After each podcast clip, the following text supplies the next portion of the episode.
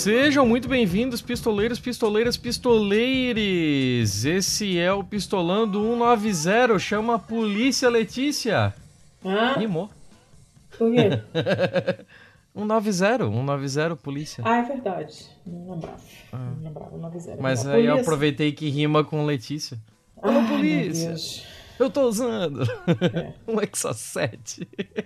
Não. Seu Thiago, comentário sobre o último episódio. É, ok, ok. Não, não deixou nem eu brincar. Não. Ah, comentário sobre o último episódio. Eu tô triste, eu tô triste. Por quê? Eu fiquei. Quando eu já tava ouvindo o produto final, já, né? Quando já. já... As pessoas não sabem, mas depois que a gente grava, a gente ainda ouve ou, ou publicado tudo de novo, né? Hum. E quando eu tava ouvindo lá é que eu me lembrei de uma pergunta que eu queria ter feito. E aí eu fiquei na bad de não tê-la feito. Mas. Faz a pergunta, eu sabe... mando pra ela e a gente joga no outro aí. No próximo BMF eu jogo no fim. Ah, quem sabe em outro momento. É, Vamos lá. Ela foi tão lá. legal, duvido que ela se negasse. Uhum. Sim, sim, mas então. ah, pra, pra que a gente não corra o risco de prometer uma coisa e não conseguir cumprir, Hum, depois eu te digo a pergunta no privado. Tá. E aí você vai lá e descola a resposta com ela ou não. tá bom. Não vamos prometer coisa que a gente não sabe se vai conseguir cumprir. É. Ah, Tá. Mas assim, né? O, o episódio foi, foi maneiro. Eu, particularmente, assim, eu acho que a gente tava tão preocupado, até porque é, é tão fora do nosso habitat natural, né? Que eu gostei mais dele ouvindo do que eu. Eu achei ele mais legal quando, ele, quando eu tava ouvindo do que eu achei que ele seria quando a gente tava gravando. Eu também, definitivamente. Na hora que eu comecei, Foi- eu falei isso pra ela, inclusive, falei, olha, ficou mais legal ainda reouvindo quando eu editei do que na hora que a gente gravou, assim. Eu achei bem mais bacana. Gostei muito de conversar com ela, muito gente boa. Foi bem maneiro. E, assim, com certeza não, ninguém Não tava ninguém esperando falando, por esse tema, ninguém né? tava É, esperando, né? Isso aí, isso aí, isso aí. que esse daí é sempre o que a gente, a gente procura fazer, né? A gente sempre visa tentar surpreender você, você que tá aí nos ouvindo agora. É. e Isso você, dona Letícia, alguma impressão adicional? Não, já falei o que era pra falar. Achei maneiro e é isso aí. Aprendi um monte de coisa, é um assunto que eu, de fato, nunca tinha parado pra pensar. É sempre, é sempre legal e ainda conhecemos uma pessoa bacana. Então, assim, só, só lucro, Só vantagens. né? É isso só aí. vantagem, só vantagem. É, vamos lá? Dito isso, dona Letícia, o que, que nós vamos fazer hoje? Hoje tem BMF, né? Episódio par é aquilo, né? A BMF, que é o bom, o mal e o feio. Somos só eu e Uhum. tu, tu e eu, comentando notícias boas, mais e feias. Exatamente, exatamente. É, é, deixa eu terminar de bocejar. E aí, é, antes da gente começar o Bom, Mal e Feio, Ah, eu quero começar com um mal que não é exatamente uma notícia. ué, É um mal basicamente comunicado. É que é o seguinte, o que aconteceu é que nesse período aí entre o último BMF e a gravação desse, nós tomamos conhecimento via nosso e-mail de um comunicado do senhor Spotify é. Falando que recebeu um, um cochichado no ouvido ali do senhor Universal Music, falando que a gente violou direito autoral no nosso episódio com a Sabrina e com a Nakaru, É, certo? isso. Aquele de plástico foi? reciclável e reciclagem. E- exatamente. É, então, assim, por uma questão de, de transparência e por uma questão de é, reforço da, da nossa própria política interna aqui, eu gostaria de deixar isso é, na gravação e comunicado para todos os nossos ouvintes de que é, isso aconteceu, sim. Muito provavelmente esse episódio em específico é, deve ter sido barrado no, no, no Spotify, então é possível que se alguém tentar lá é, não consiga ouvir. A gente não sabe porque nenhum de nós dois usa Spotify Pois é. e na real a gente não liga o suficiente para ir atrás disso. e a gente vai manter o episódio exatamente como ele nasceu, como ele veio ao mundo, porque, como a gente já disse, inclusive no nosso episódio sobre direito autoral, é, temos a total convicção de que não há um direito autoral sendo violado ali, à medida de que nós não estamos fazendo o uso integral daquelas obras, nós não estamos usando elas como forma de ganhar dinheiro, a gente não está é, usufruindo delas a não ser por um valor figurativo de ilustrar o próprio tema do episódio. Então, a gente simplesmente se recusa a retirar esse, essa música que foi citada. Na verdade, eles nem falaram qual música. Não, mas como é da Universal, eu imagino que seja ou a do Jack Johnson ou alguma dos Beatles. Mas. Eu não sei, nem fui olhar pra ver qual era a música. Ah, também foda-se. É, o importante é que a gente não vai tirar, ele vai ficar mantido do jeito que tá. É possível que eles fiquem brabinhos com isso e em algum momento a gente tome um strike de vez do Spotify. E é por isso que reforçamos aqui a nossa política. Não ouça podcasts pelo Spotify. Não ouçam Tenha nada pelo Spotify, ferramenta... Exato, é. A melhor coisa a fazer seria não usar o Spotify para porra nenhuma. Mas se você ainda vai usar para seu para suas músicas, porque você tem lá suas playlists e não sei mais o que, porque foda-se, eu não uso, não sei como funciona. Uh, pelo menos para podcasts, prefira usar uma ferramenta nativa feita para podcasts. Uh, isso não vai impactar em absolutamente nada nas nossas finanças, uma vez que o, o Spotify paga um total de zero centavos para todo e qualquer produtor de podcast, a não ser os seus queridinhos, os seus exclusivinhos. É. Então, é, de qualquer forma, isso não vai afetar o nosso bolso. A minha vontade, inclusive, era de responder o e-mail lá deles falando: ah, vocês estão falando que a gente tá violando direito autoral? Faz o seguinte. Pega aquele dinheiro que vocês estão devendo pra gente do nosso direito autoral e transfere para Universal. Vai tomar no seu cu. Uh, então, basicamente era isso. Eu acho que. Acho que era só para deixar aqui esses reforços, né? De que não ouça pelo Spotify, procure uma plataforma específica para isso.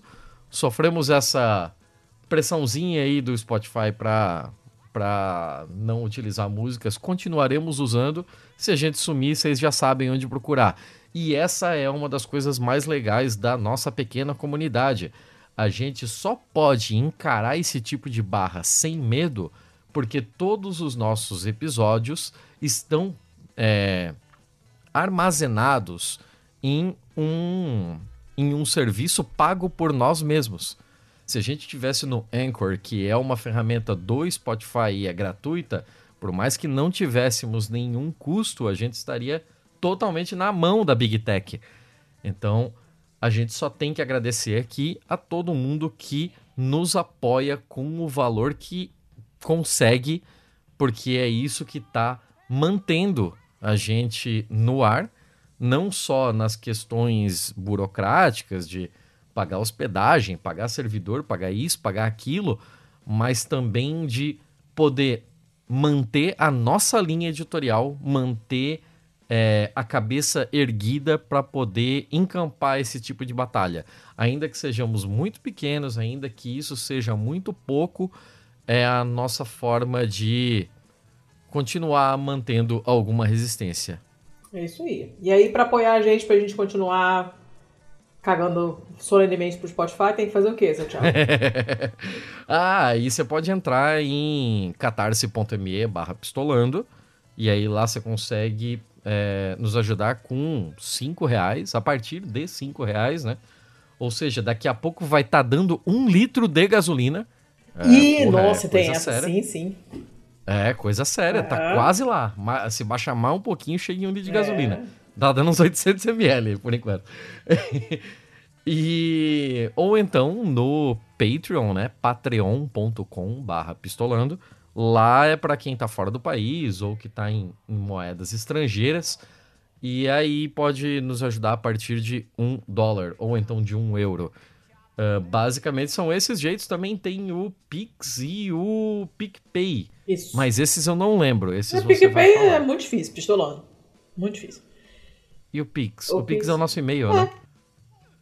Ah, então tá show. É, então é. vocês têm tudo na mão aí. Tem. Nos ajudem, nos ajudem a poder manter a roda girando e a gente poder continuar colocando um pouquinho de de bagunça aí na no, no jurídico do Spotify. Isso aí. Isso aí. É... Dito isso, vamos pro BMF, dona Vambora. Letícia? Vambora, vambora. E o que que é BMF, Já dona falei Letícia? no comecinho. Ah, você já falou, então tá. Você quer começar, dona Letícia? Você tem quantos bons, dona Letícia? Eu tô com dois bons. Dois. Não acredito, perdeu pra mim. Perdi. Ah, perdeu, perdeu? Ok, perdeu pra mim. Então eu começo. Eu tenho três bons. Eu vou começar com um bom. Eles são relativamente recentes, porque eu andei aí fazendo uma, uma faxina no- nos meus bons e tal, na, em todos os meus links. Ah, E aí a maioria deles está bem atualizadinha agora. Esse daqui vem do The Hill. E o negócio é o seguinte. É, ela foi escrita pela Lexi Lonas em 9 de maio de 2023. E depois que as clubes satânicos escolares hã? é, clubes satânicos Tipo, escolares. o clube do xadrez, o clube da matemática e o clube satânico. É isso? Exatamente. Ah, Eles ganham popularidade Ó. em meio a vitórias legais. A ideia é que esses clubes eles têm explodido a abertura deles, né? Justamente porque é, eles vêm se usando daquela regra que a gente já falou várias vezes aqui, né? Da, de, de tentar, das formas mais esdrúxulas, combater o extremismo religioso dos Estados Unidos, né? Sim, sim. Então, o que diz aqui é o seguinte: depois da escola, os clubes satânicos têm aumentado constantemente em popularidade e provavelmente não diminuirão, pois os seus apoiadores acumulam a atenção da mídia e vitórias legais lutando pela liberdade de expressão. Os clubes associados ao templo satânico eh, e oferecidos apenas em escolas primárias começaram começaram no início de 2020 Ah. rapidamente ganharam a atenção dos a pais semente veio que- forte. a base A vem base forte vem né Que maravilhoso. Eh, e rapidamente ganharam a atenção dos pais que queriam uma alternativa aos clubes religiosos então segundo aqui a, a June Everett que é uma das diretoras de campanha do After School Satan Club Ah, gente, amém. O clube satânico do, do contraturno né. Foi aí que as coisas começaram a explodir e prevejo que cada ano que passa ficará mais ocupado. É, na segunda-feira passada, segunda-feira passada do dia 9 do 5, ou seja, no dia 1 de maio, o Tribunal Distrital dos Estados Unidos para o Distrito Leste da Pensilvânia decidiu a favor do templo satânico e da ACLU, que é União Americana para Liberdades Civis, que processou quando um distrito escolar do condado de Northampton não permitiu que o clube se reunisse em seu terreno. Em uma vitória pela liberdade de expressão e liberdade religiosa, um tribunal federal decidiu que o distrito escolar de Salcombe Valley deve permitir que o After School Satan Club se reúna nas instalações do distrito. O templo satânico foi fundado em 2014 e diz que a missão deles é encorajar benevolência e empatia e rejeitar a autoridade tirânica. Ah. Chupa. O membro também deve usar um bom senso prático, defender a justiça, de acordo com o site do grupo, né? Existem congregações em todo o país e eles é, dizem aos interessados que seus objetivos são vender minha alma, ficar rico, juntar seus Illuminati. e eles deveriam procurar em outro lugar. Se você tem Gente. se você espera essas coisas, procure em outro canto. A nossa ideia aqui é outra, né? Embora os clubes sejam controversos, principalmente por conta do nome, né? Associação com o templo satânico e tal. Os alunos não estão realmente recebendo nenhum tipo de proselitismo religioso hum. ou instruções de adoração do capeta. É, definitivamente não estamos interessados em ter crianças identificadas como satanistas, disse a Rose Bastet, que está envolvida com o templo há quatro anos. A Bastet é uma das voluntárias do, do Satan Club aqui. E ela iniciou o processo para colocar o clube na escola da, da filha dela em outubro de 2020. O processo demorou muito, de acordo com a Bastet, porque a escola estava nos dando uma volta. Ah. E ela acreditava que eles estavam nos bastidores procurando alguma maneira de impedir de nos encontrar. O clube foi oficialmente aprovado em fevereiro. É, eles finalmente aprovaram, foi aí que chegou no noticiário e aí a mídia enlouqueceu, né? A escola recebeu uma ameaça de bomba dias após a primeira reunião do clube. Embora a polícia tenha dito que não poderia confirmar que o incidente estava conectado e tal, né? Mas é, no mínimo, curioso. Um grupo local de mães cristãs, é, eles realmente provocaram um tumulto, fazendo parecer que estávamos fazendo algo nefasto. É, eles tentaram me intimidar divulgando meu nome legal.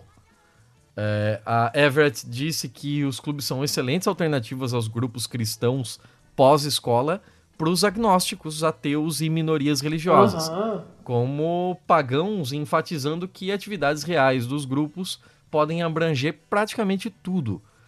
É, em uma de nossas reuniões, alguns meses atrás, aprendemos sobre os morcegos nativos da Virgínia. Na última reunião, tivemos um pai, um dos pais do clube, como voluntário para trazer um monte de ossos e fósseis Ai, que, que, ela e o marido encontraram. É, o programa pode mudar no próximo outono, né? Porque a Everett diz que está pensando em ensinar alguns dos sete princípios básicos do templo é, nos clubes, mas esse ano esse plano ainda não está finalizado. Aí esses sete princípios aqui são os seguintes: incluem compaixão e empatia para com todas as criaturas de acordo com a razão, é, e que as crenças devem estar de acordo com a melhor compreensão científica do mundo. Deve-se tomar cuidado para nunca distorcer os fatos científicos para se adequar às suas crenças. É, acabamos de lançar um livro que é como uma versão infantil, é, ou devo dizer, uma maneira muito doce de interpretar os, os princípios de uma maneira muito compreensível para que as crianças possam entender. Então podemos começar a usar esse livro para falar com as crianças sobre os nossos sete princípios. Temos enormes planos para o próximo ano letivo. Aí o Templo Satânico tentou expandir para as escolas secundárias, mas diz que é bem difícil porque os alunos devem estar mais ativamente envolvidos para manter o clube funcionando, né? É difícil mesmo. E ao contrário da escola primária, onde os grupos são administrados basicamente pelos pais ou por adultos responsáveis que são mais fáceis de implementar, né? Isso significa que tem que ser um clube liderado por estudantes. Eles, real, eles geralmente têm oficiais e geralmente têm que apresentá-los ao conselho e precisam ter um membro da equipe patrocinadora. Basicamente, todas as coisas que as crianças mais novas não têm idade suficiente para fazer. a especialidade aqui, ela acrescentou que tem uma parceria agora da After School Satan Club com a Secular Student Alliance, que deve ajudar a expandir o alcance de ambas, né? A especialidade da Secular Student Alliance é em nível universitário e alunos de ensino médio. Então, eles já cobrem bem justamente ah, onde essas escolinhas não entraram, né? né? Uhum. Aí, com a parceria deles, a gente espera usá-los para nos ajudar a entrar em mais escolas e faculdades. E com isso eles vão conseguindo fazer um. um não dá nem para dizer que é o outro lado, né? Mas é um contraturno alternativo às escolas bíblicas, às escolas religiosas cristãs, principalmente dessa, dessa região completamente maluca e escrota dos Estados Unidos, né? Pô, mas eu gostei disso aí, hein? Bem maneiro. Muito bem legal, maneiro. muito legal. Ah, meu filho. Tem que dar, teus pulos aí, né? Pra resolver essas, essas merdas aí. Tem que ser criativo. Usar as armas deles, às vezes, né? Fazer o quê, né? Ah, gostei, gostei. Gostei muito. Tá, vou pra minha primeira então. Manda ver, dona Letícia. A minha primeira é do science.org, que a gente já trouxe aqui inúmeras vezes. Ai, gente, eu tô, Uhum. tô com o nariz entupido. As- Aquelas árvores que soltam aquela paina. Estão soltando cada nuvem. paina? É, parece um algodãozinho fininho. Ai, aquilo entra no nariz, você fica Não é espirrando. pólen aquilo? Não, Não é pólen? pólen é um pozinho. Isso é outra coisa. Parece um algodãozinho. E é. Mesmo não- sem alergia, o negócio entra no seu nariz e você fica querendo espirrar, né? Eu voltei agora há pouco da rua e, e tá ventando, o vento joga essa merda na sua cara, no seu olho, na sua boca, quando você olha, você tá comendo. Enfim. Ai. Então, se a voz estiver fanha, é, nasal e whatever, a culpa é da árvore. É, Ok. Essa notícia que me passou foi a Tace, ela é muito bonitinha. Ainda tem um bicho lindo, é um bichinho lindo na fotinha. Ah, é um sapo brasileiro que pode ser o primeiro anfíbio polinizador conhecido da ciência. Esse é um, um sapinho que é nativo do Brasil mesmo e que eles gostam muito das frutas e do néctar das flores da árvore de abio. Você já ouviu falar de abio? Não faço a menor Eu ideia do que só seja. sei que existe esse raio dessa fruta porque o meu pai adorava essa fruta. Que, obviamente, quase nunca achava em lugar nenhum. Porque quem que come abio? Ninguém, Abio? né? Abio. Abio. Abio. Que também se chama caimito. É da família do saputi, doce igual uma peste. Eu nunca ouvi falar nessa Pois é. porra. Eu tô vendo foto dela aqui. É uma fruta muito um- genérica, assim. A fruta Ela parece um limão siciliano. É, tem de vários tipos. Tem esse meio que é meio laranja, tem, tem vários tipos diferentes. Essa, essa planta é, é da família da, do saputi, que é muito, muito, muito doce. E, enfim, esse sapo gosta de doce, né? Que eu também não sei o que é. O quê? Saputi. Você nunca ouviu saputi? Não sei. Você, não, você nunca é ouviu essa palavra? Nunca ouviu a música da, da Morena Tropicana? Não, É sim, esse. mas porra. É uma fruta. Ele só fala de fruta. A letra inteira é só a fruta uma atrás da outra. Isso aí é também. Eu é sei, mulher, eu só nunca vi. Ah, bom, assim como eu porra. não vi carne de caju, cacete. Carne de caju é caju. Mas esse é um, esse é um Eu saputi. não sei, o eu saputi nunca é feio. caju- caju. O saputi é uma fruta feia. E é extremamente doce. E eu não gosto. Bom, mas eu não sou parâmetro também. É, mas enfim, o sapo gosta, né? Porque todo mundo gosta de doce, né? Porque açúcar é bom, açúcar faz a gente funcionar. Então, quando aparece um açuquinho docinho, todo mundo cai matando, né? Inclusive o sapo. Chega de noite, os sapos, cara, vão assim em, grupos enormes pra comer os abios e, e, e chupar lá, lamber o néctar da- da- das flores.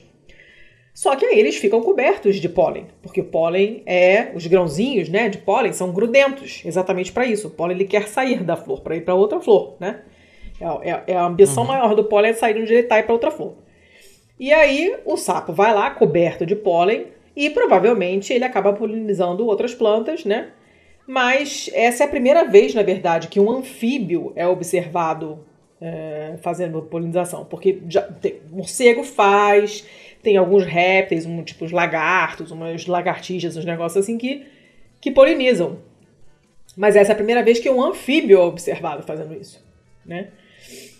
E, e agora. Como é que ele faz Ah, o isso? que foi? Lambendo? Não, E como é que ele faz o lambe? não, exatamente como todos os outros bichos que polinizam. Ele vai lá na planta, ele não tá indo lá pra polinizar, ele não sabe que ele precisa polinizar. Ele vai lá jantar.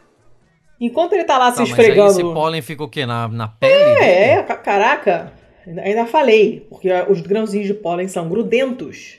Então ele fica lá, enquanto ele tá lá se esfregando na, na, na flor lá pra achar a melhor posição pra lamber o néctar, ele tá lá se remexendo dentro da flor, o pólen vai e gruda nele. E aí, quando ele vai pra flor do lado, da outra planta lá, pra ver se tem um, um néctarzinho dando sopa, ele levou o pólen de uma flor pra outra.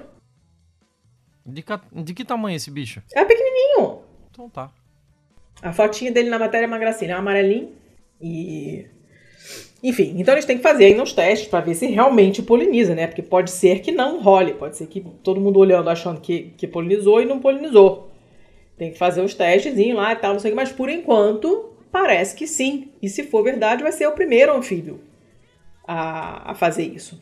Então, por enquanto a notícia é só isso mesmo, ela é pequenininha, porque ainda não se sabe com certeza, mas promete, né? E isso é uma coisa bacana, porque por muito, muito, muito tempo se pensava que só é, os insetos e, e, aves, né, passarinhos e tal, serviam como polinizadores. Depois é que foram chegar os morcegos e, e outros mamíferos, né? E depois é que chegaram nos répteis. E agora parece que tem mais um, um tipo de bicho aí que são os anfíbios. E, e é isso aí. Era só isso, mas achei bonitinho. Um, um negócio legal. Sapo é maneiro, cara. Eu gosto de sapo.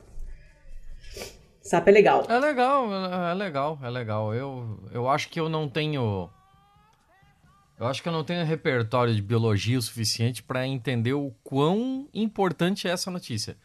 Ela parece ser mais importante do que a importância que eu tô conseguindo não, dar eu acho ela. que é, é, é, é, mais uma, uma, uma, um pedaço de conhecimento de como as plantas se reproduzem. É, né? Bom, você entende como bom. é que é a, a, cadeia toda ali naquele lugar. Pô, de repente tem outros sapos com outras plantas que fazem isso. Aí você vai, de repente, você vai e descobre uma planta que só é polinizada por sapo. Pô, ia ser uma puta novidade, né? E sabendo que os sapos Isso. estão se fudendo lindamente com as mudanças climáticas, inclusive eu já dei aqui. Uh, acho que foi um dos primeiros episódios de se bobear, cara. Eu lembro que eu tava em Curitiba. A sexta extinção o primeiro capítulo é sobre sapo. Uhum. Dá muita vontade de chorar quando acaba o primeiro capítulo. Você quer chorar, porque você fala, eu não sei sapo, é horrível, não quer. É muito triste. Né? Os sapos estão bem fodidos. Então, é, entender o papel deles nessa. Né? Pode ser que outras plantas desapareçam se sumirem os sapos. Porque se eles forem os únicos polinizadores, a planta morre, some. Não sei, tem que estudar isso aí melhor para saber. Né? Mas as implicações uhum. são possíveis, são muitas. Então vamos aguardar. Vamos aguardar para ver no que, que vai dar. Mas eu achei ele tão bonitinho. Carinha dele fofinha. Sapo é bonitinho. Tá, acabei. Beleza, dona Letícia. Eu vou com uma matéria aqui, seguindo ainda no bom, que é do Laboratório de Periodismo. Periodismo que é jornalismo em espanhol, né? Uhum. Essa daqui é de 28 de abril de 2023. E o negócio é o seguinte: a Time a revista Time, vai eliminar o seu paywall e oferecer acesso gratuito aos seus artigos e a todo o seu arquivo de 100 anos. O quê? Exatamente, assim, ó, tipo, se tem uma coisa que é incrivelmente irritante na porra do jornalismo é quando você encontra algo que pode ser importante, pode ser interessante e esta merda está atrás de uma porra de um paywall. Inclusive, deixei e... de usar duas notícias hoje porque tinha um paywall que você não, não consegue chegar nem perto. Do Times? É. Do New York Times? É, é, é um inferno, é o pior, é o pior de todos. tem. E o negócio é o seguinte aqui, sobre a revista Time, não confundir com o New York Times, né? A Time permitirá, a partir de 1 de junho, o acesso gratuito aos seus artigos e aos arquivos dos últimos 100 anos disponíveis em time.com. Isto é, o time é, decidiu eliminar completamente o seu seu paywall, né? Não tem uma palavra pra, em, em português para paywall. Eu acho né? que não. Eu sempre ouvi todo mundo chamar de paywall mesmo. É. É porque aqui em espanhol eles estão usando muro de pago. Ah, faz então... sentido, mas eu nunca ouvi ter uma tradução em português. É, em português acho que não tem mesmo. Uh, a CEO da Time aqui, a Jessica Sibley, é, afirmou que a missão da Time é oferecer narrações de qualidade confiáveis sobre as pessoas e ideias que moldam o mundo, garantindo que a informação esteja acessível para a maior quantidade de pessoas possível, independente da sua localização geográfica, né, ou da sua situação socioeconômica. Abro aspas para ela, cremos fundamentalmente que o acesso à informação confiável é um imperativo global e deveria estar disponível para toda a humanidade. Segundo a Sibley, é, na Time cremos que a informação de confiança deveria estar disponível para todos em todas as partes, independente de onde vivam ou quanto, podam, é, quanto possam permitir-se pagar.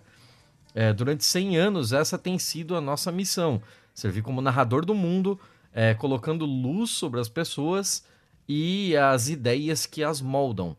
É, a Time está começando um novo capítulo na sua história. O nosso objetivo é simples: trabalhar ao serviço da verdade e do progresso é, como guia de confiança para a humanidade. Expandir o processo gratuito de, da Time.com para os leitores de todo o mundo, incluindo nossa audiência atual de 105 milhões de pessoas, é, é a mais grande, a, a maior da nossa história, garante, garante que. Nossa, já tô falhando na tradução aqui, cara. Garante que estamos é, fazendo a nossa parte para eliminar as barreiras e melhorar o mundo. Muito legal isso aqui, porra. Quem sabe, né? Porra, Quem sabe cara, se podia a se moda inspirar, pega. né, nesses bostas. Vamos ver se a moda pega aí, né? É, ia ser lindíssimo, porque é um pé no saco isso, né? Pé no saco. Os caras só... Na hora de espalhar notícia ruim é moleza, né? Uma notícia importante, interessante, relevante, necessária, você não consegue ler. Ah, pelo amor de Deus. Não, e, e a parte de, de questão de direito à informação mesmo, né? Tem coisas assim que são tão importantes que tem que ser sobrepostas pelo, pelo paywall. Não tem como fazer esse tipo de coisa, né? A gente já viu isso acontecer. Eu lembro de, disso acontecer muito no período da no período da pandemia, no Estadão, assim, de sair uma informação muito importante sobre as coisas da pandemia, sobre precauções, sobre um- uma região do país que tá crítico Aham, e tal. aham. E essa porra tá atrás de um paywall, cara. Que Isso ódio, não pode que acontecer, ódio, não é possível. É questão de, de saúde pública mesmo, às vezes, né? Ou, ou de Sim, segurança pública. porra. Vai se fuder. É, mas jornalismo de qualidade exige recursos. Mas, meu irmão, você tá falando de um bagulho de vidas, né? Você tá. É, é, é de um. É, é um negócio que, assim, a sua vocação tem que sobrepujar o, o interesse econômico, né? É, meu filho. Vamos, podemos só aguardar mesmo pra, pra essa moda pegar. Muito que bem. Vamos ver. Vamos ver se a moda pega. Vamos ver se a moda pega. Tá. Então, eu vou para a minha próxima. Que Uhum. quem mandou foi o Cadu. É de um site chamado BGR. Eu não vou dizer que eu conheço porque eu estaria mentindo. Tá? É da onde isso? Não sei, cara. É um bgr.com. Eu não sei. Ai, ai, ai. É. Mas, como também não é nada do outro mundo, hum, por isso que ela tá aqui. Né? Não estão contando nada que muito escalafabético. É, é, o artigo fala assim que um, um cientista alega ter resolvido o mistério do Triângulo das Bermudas. E aí, se você é um ser humano que já viu algum desenho animado na sua vida, e algum filme e alguma série, você já ouviu falar do Triângulo das Bermudas, né?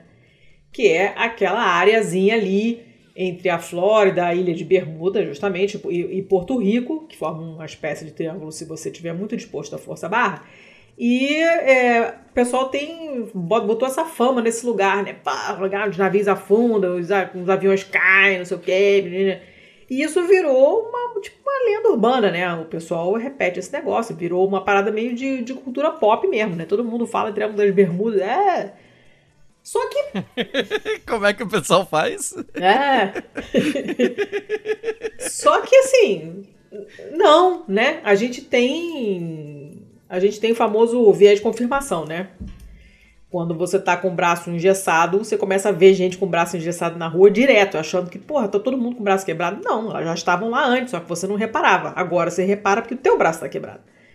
E aí, então, como de tanto você ver o desenho animado, ah, porque Triângulo das Bermudas, né? Cada vez que você escuta falar, você fala, ah lá, tá vendo? Como tudo afunda naquele lugar, e não é verdade. Se você for olhar os dados, você vai ver que a incidência de, de, de, de desaparecimentos e de quedas é a mesma dos outros lugares. Até um pouco mais baixa, talvez, se você considerar a quantidade de navios e a quantidade de aviões que passam por aquela área ali. E então esse cientista, que é um australiano, Carl Cruz, sobrenome polonês, portanto desprovido de vogais, é, o cara falou assim: olha só, tem mistério nenhum nessa merda. É, provavelmente é, a maior parte das- das- dos, dos veículos que desapareceram ali, de aviões e barcos que desapareceram por causa de tempo ruim ou piloto que fez merda. Não tem nada a ver com forças so- sobrenaturais, alienígenas, nada disso. E aí o melhor é que no meio da matéria, assim que ele fala isso, tem um vídeo do History Channel Massive Sea Monster washes up in Bermuda. não sei o que, assim, aí tem um negócio tosco, assim, parecendo o monstro do, do, dos Trapalhões, mas tudo bem. Aí ele fala assim, olha, né, esse, a maior parte assim, das, coisas, das coisas que acontecem ali deve ser por erro humano, né, e condições meteorológicas, taranana. aí ele começa pegando uma, um exemplo de um, um caso bem famoso, do voo 19, que em 1945 era, era, um, era um, um grupo de, de, de cinco. Como é que chama aquilo? Bombers, bombardeiro uhum. americanos, que sumiram no Triângulo. Procuraram os aviões pra caramba, mas ninguém nunca achou nada, nenhum pedaço do, dos aviões. Aí isso só serviu para alimentar a fama do lugar ali, né? Só que aí esse cruise observer, esse australiano, falou assim: olha, desses 14 tripulantes, só um era um piloto com experiência. E era um piloto ruim, todo mundo sabia que ele tomava decisões péssimas, péssimas e no, no dia do voo ele apareceu de ressaca. Então, assim, tinha tudo para dar errado. Nossa. E de fato deu. Né? No dia, no dia que, que esse voo desapareceu, é, o, o, tava realmente o tempo estava ruim, tinha tempestade, tinha ondas muito altas. É, tem ainda a caixa preta ali, as gravações de, de, de rádio, né, as comunicações mostram que o, o, piloto principal e o outro piloto estavam brigando e, e, discordando sobre que direção tomar, enfim, estava tudo ruim. Né? O, a bússola não estava funcionando, ele achou que ele estava num lugar e estava na outra, em outro lugar. O piloto júnior lá e ele brigaram. Aí um virou o voo para leste em vez de oeste, ou seja, provavelmente foi mais ainda para dentro do, do Atlântico e, e, se afastando da costa. Enfim, tem tanta coisa errada, de, de erro humano mesmo, idiota, é uhum. é provável que tenha sido uma conjunção de todos esses fatores e pissurucas a ver com qualquer tipo de mistério no, no Triângulo das Bermudas, né? E como o oceano ali é muito, muito profundo, mesmo que você soubesse exatamente onde procurar, você provavelmente não vai encontrar nada. Porque se as coisas caíram, foram, afundaram mesmo lá pro fundão mesmo, você não vai chegar lá. Porque ninguém chega. Né? Então, uhum. é, essa, esse, essa explicação ele falou que provavelmente se atrai, se atrai, se aplica a tudo que já aconteceu ali. É uma área muito grande e provavelmente ninguém vai ficar procurando nada naquele lugar porque é profundo pra caramba, é uma área muito extensa e, e, é, e é isso aí. É só isso. É uma reportagem, eu não sei que site é esse, não sei que site que é. Mas, assim, eu já tinha. Eu tava vendo aqui o rolê do site, tipo, ele já fez uma cacetada de colaboração com Forbes, Bloomberg, ah, aí, Wall então. Street Journal para falar sobre a, o rolê de tecnologia. Hum, então, é, não, não vou falar. É, o Mas assim, tem, tá desde 2006 aí na, na luta. Esse, essa não tem nada, né? A reportagem não fala nada de ó. Mas essa, por exemplo, toda essa explicação de toda essa conjunção de erros humanos e decisões bosta desse voo 19, eu nunca tinha visto. Eu, eu tinha ouvido essa história desse voo, que é famoso e tal, não sei o quê. Já tinha uhum. lido algo sobre uh, o fato de, da estatística não ser diferente nessa área do mundo com relação a outros lugares. Não cai mais avião aqui do que em outros lugares, não afundam mais navios aqui do que em outros lugares. Isso eu já tinha lido. Mas essa explicação toda de, desse exemplo que ele deu de um monte de coisa errada por culpa de ser humano, eu não tinha visto. Uhum. E é provável mesmo que, que seja esse o problema de todos os outros casos, e a gente fica achando que são todos muitos outros casos, e na real não são. Então, era só isso mesmo. É curtinha e não é, não é nada bombástico, mas eu achei essa explicação do voo, eu achei legal. Aprendi coisas novas que eu não sabia. Então, é, se eu não me engano, também quem desapareceu no Triângulo das Bermudas foi o Camilo Cienfuegos, né? Não eu sei. Não tenho certeza se foi lá. Eu sei que ele. Aqui em Paris ele... não conhecemos. Ah, ele, ele era um dos braços direito do, do Fidel na, no movimento 26 de julho lá, para a tomada de, da ilha de volta do Fulgêncio Batista, né? Eu lembro que ele desapareceu numa ida de avião para Flórida. Agora não sei se passava pelo Triângulo das Bermudas ou coisa nesse sentido, assim. Eu lembro vagamente disso. Estou pensando tudo por alto também. É, é, possível que tudo que eu esteja falando nesse momento seja uma grandíssima besteira. Então, seguimos. Tá bom, então vai pra tua próxima aí que eu já acabei meus bons. Vai pro teu último bom. Tá, eu deixei o último pro fim porque esse é pica. Opa! Esse aqui eu, esse aqui eu tive que jogar no Google Tradutor para não cometer um erro muito grande. Hum. Bagulho vem do MIT Technology Review. Puxado, e... puxado. Ah. É, o bagulho é, o bagulho é agressivo. Médicos realizaram uma cirurgia cerebral em um feto. Ih, rapaz. Uma menina que desenvolveu, desenvolveu uma condição cerebral com risco de vida foi tratada com sucesso antes de nascer e agora é uma criança saudável de sete semanas. Pô, que maneiro. Assim, cirurgia intrauterina não é uma novidade, né? Mas. Mas cerebral é, é. a primeira. Isso é uma das é. primeiras desse tipo. Uh, essa notícia é de 4 de maio agora, de 2023.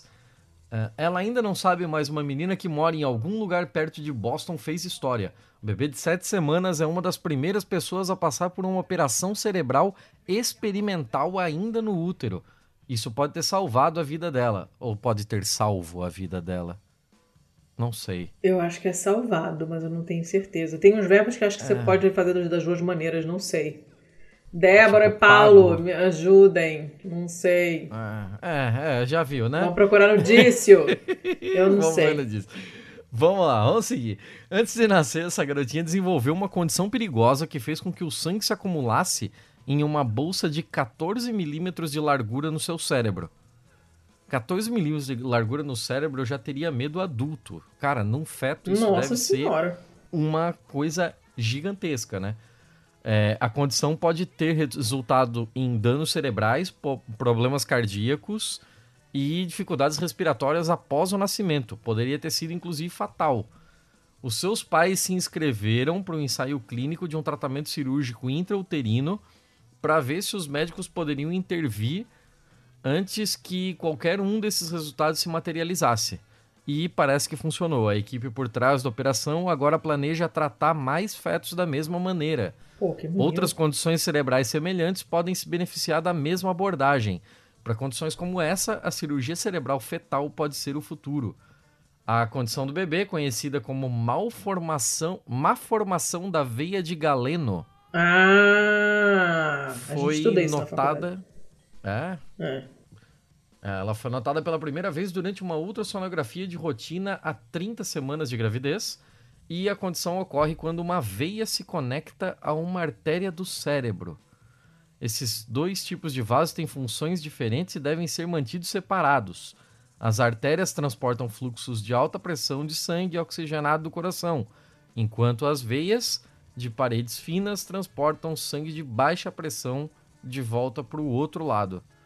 Uh, tem mais aqui algumas várias outras coisas, mas uh, tem aqui uh, os médicos usaram imagens de ultrassom, né, para ajudar a guiar uma agulha através do abdômen da mãe, na parede do útero e do crânio do feto. Cara, são muitas camadas para dar errado. Puta que pariu. Nossa senhora, que pesadelo. Uh, os membros da equipe introduziram um minúsculo catéter na agulha para entregar uma série de pequenas bobinas de platina no bolso cheio de, na bolsa cheia de sangue.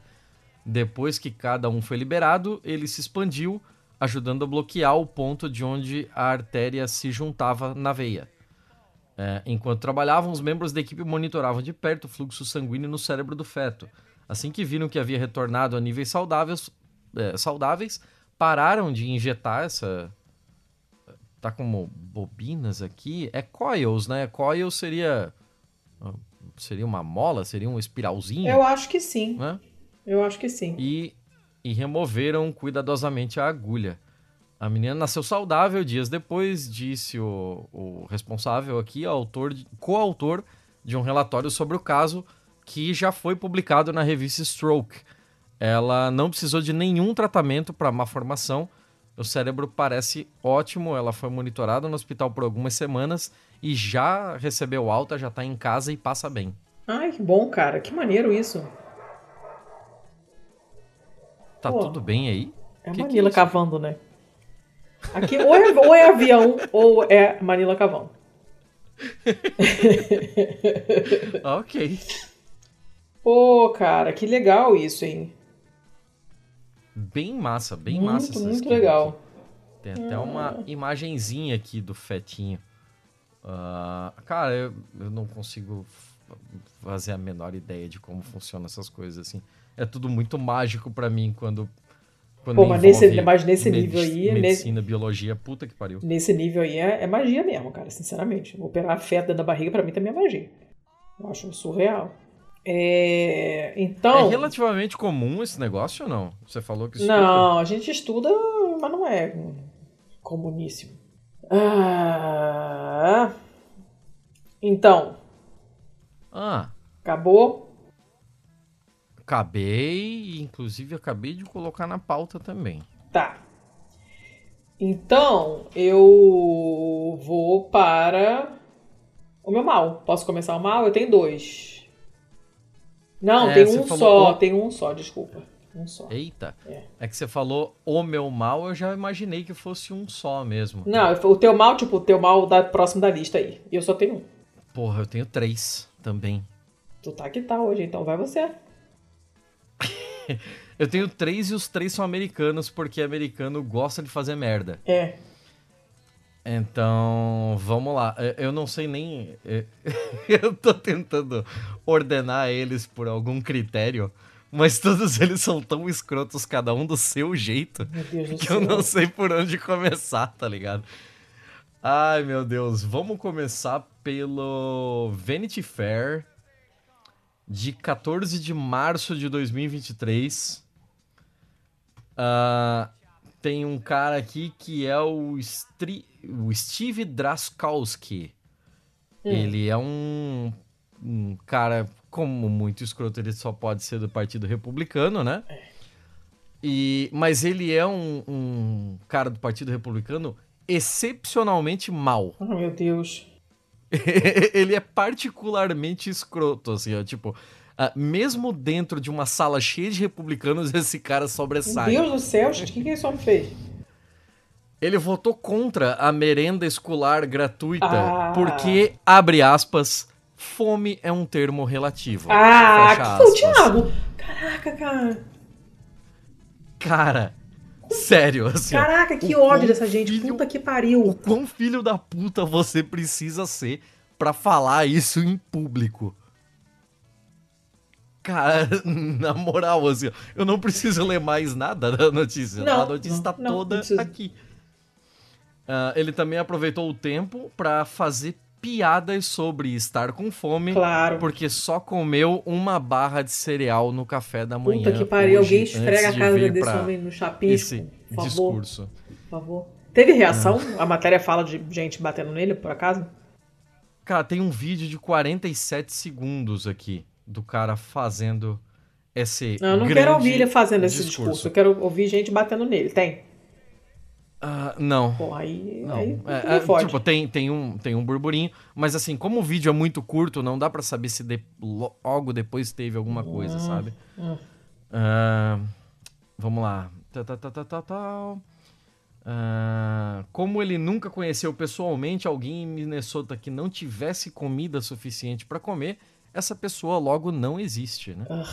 Ah, mas talvez, igualmente, perturbador tenha sido a sua tentativa de piada ali com fome é um termo relativo. Eu Não, comi gente. uma barra de cereal no café da sim. manhã e acho que estou com fome agora. Não, não, não. Você tem que bater com o gato morto até o gato miar. Para com isso.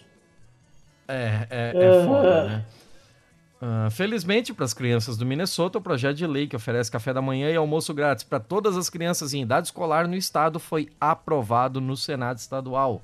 Chupa. na terça-feira por uma votação de, cara, apertado, 38 a 26. Estados Unidos, né?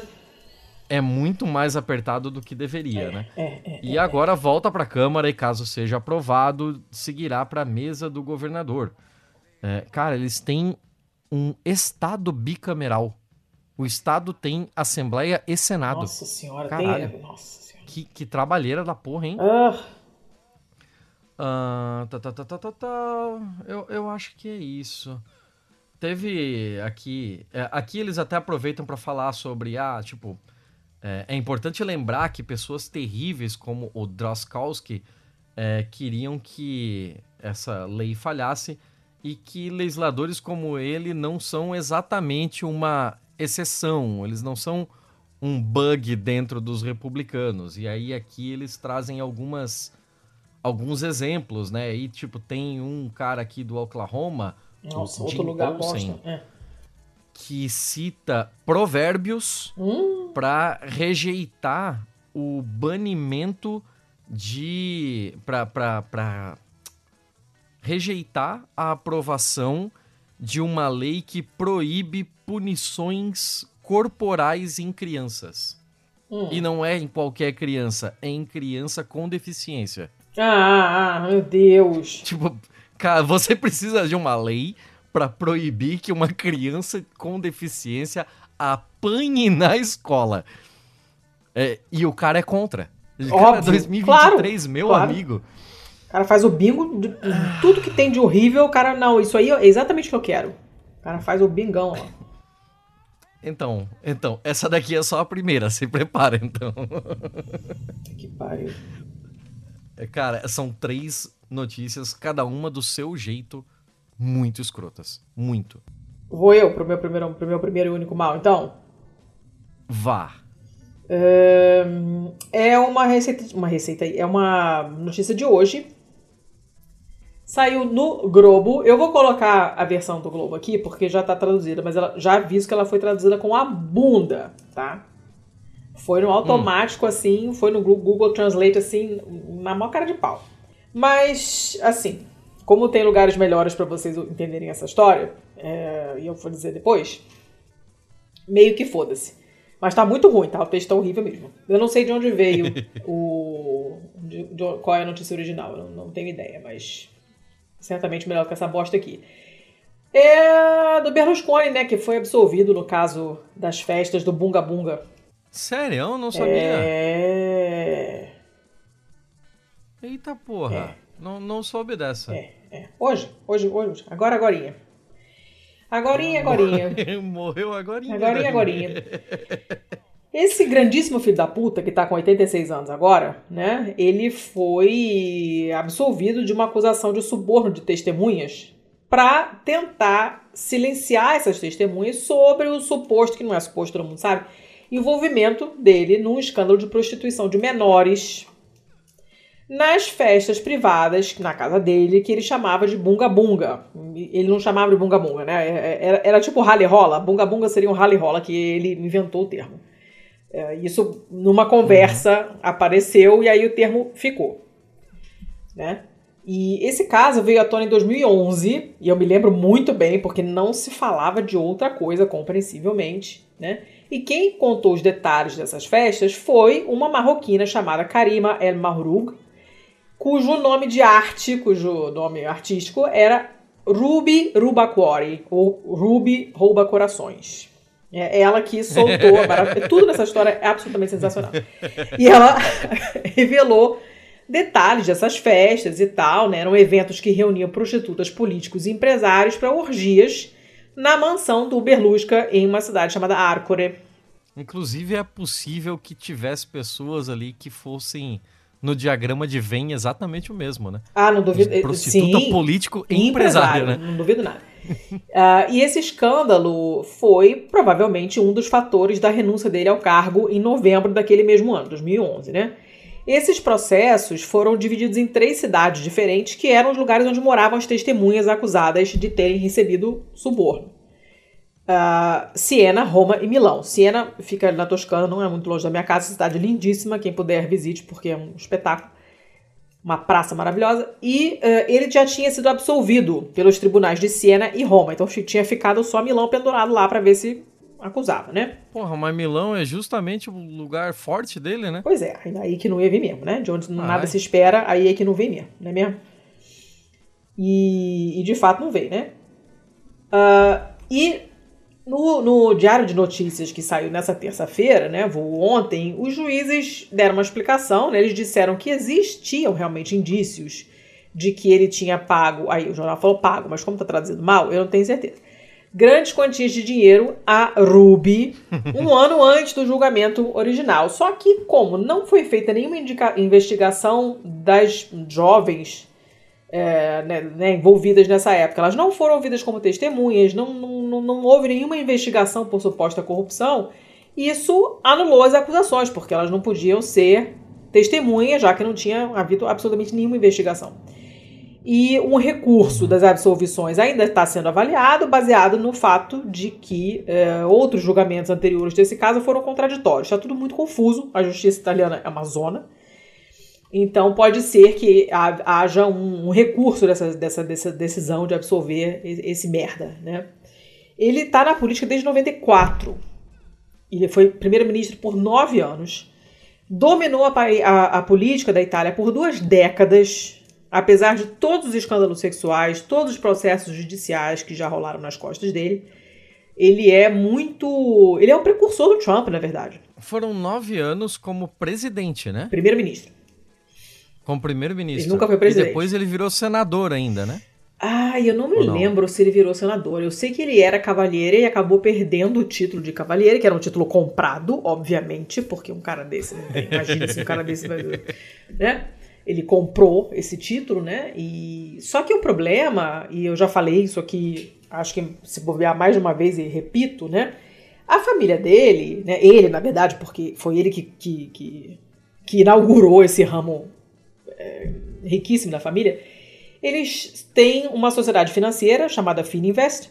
Ele tem um monte de canais de televisão. Pera, uh... pera, pera, pera, pera. Ah. Fininvest? É. É a mesma Fininvest que atuou no Brasil? Aí eu já não sei te dizer.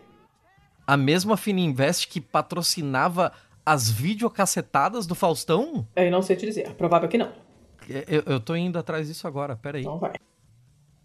Ah, não, cara. Sério? Silvio Berlusconi patrocinava videocassetada do Faustão? Não sei. É, é, um, é um plot twist muito grande pra mim, cara.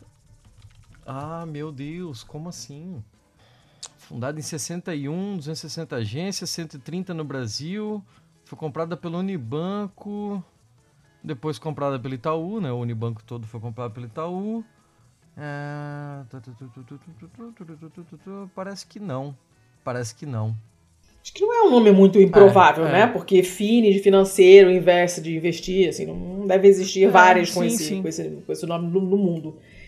Mas ele tem a Mediaset, que é um conjunto de canais, ele é o dono da Sky no, na, na, Itália. Então, assim, enquanto ele era primeiro-ministro e, e, portanto, comandava, uh, tinha palavra final sobre tudo, inclusive sobre a programação dos três canais abertos da RAI. Né? A RAI é tipo a BBC. Uhum. Só que muito ruim, né? E, mas muito, muito foi... ruim mesmo. Ele foi presidente de qual dos clubes? Do Milan, né? É dono do Milan dono do Milan. Aham, 31 anos foi presidente do Milan. E aí depois, ele vendeu. ele foi chutado de lá, ele, agora ele vendeu, ele, ele é vendeu para Monza, ele né? vendeu para um chinês. Agora eu não sei onde ele tá, porque eu, não, eu só quero que ele morra logo. Tá com leucemia e não morre, esse bosta. Agora ele é dono do Monza. Não, não sei dizer, eu só quero que ele morra. Uh, a primeira condenação dele foi em 2013 e ele foi condenado a quatro anos de prisão por fraude fiscal. Claro que teve uma anistia e três desses anos foram abolidos.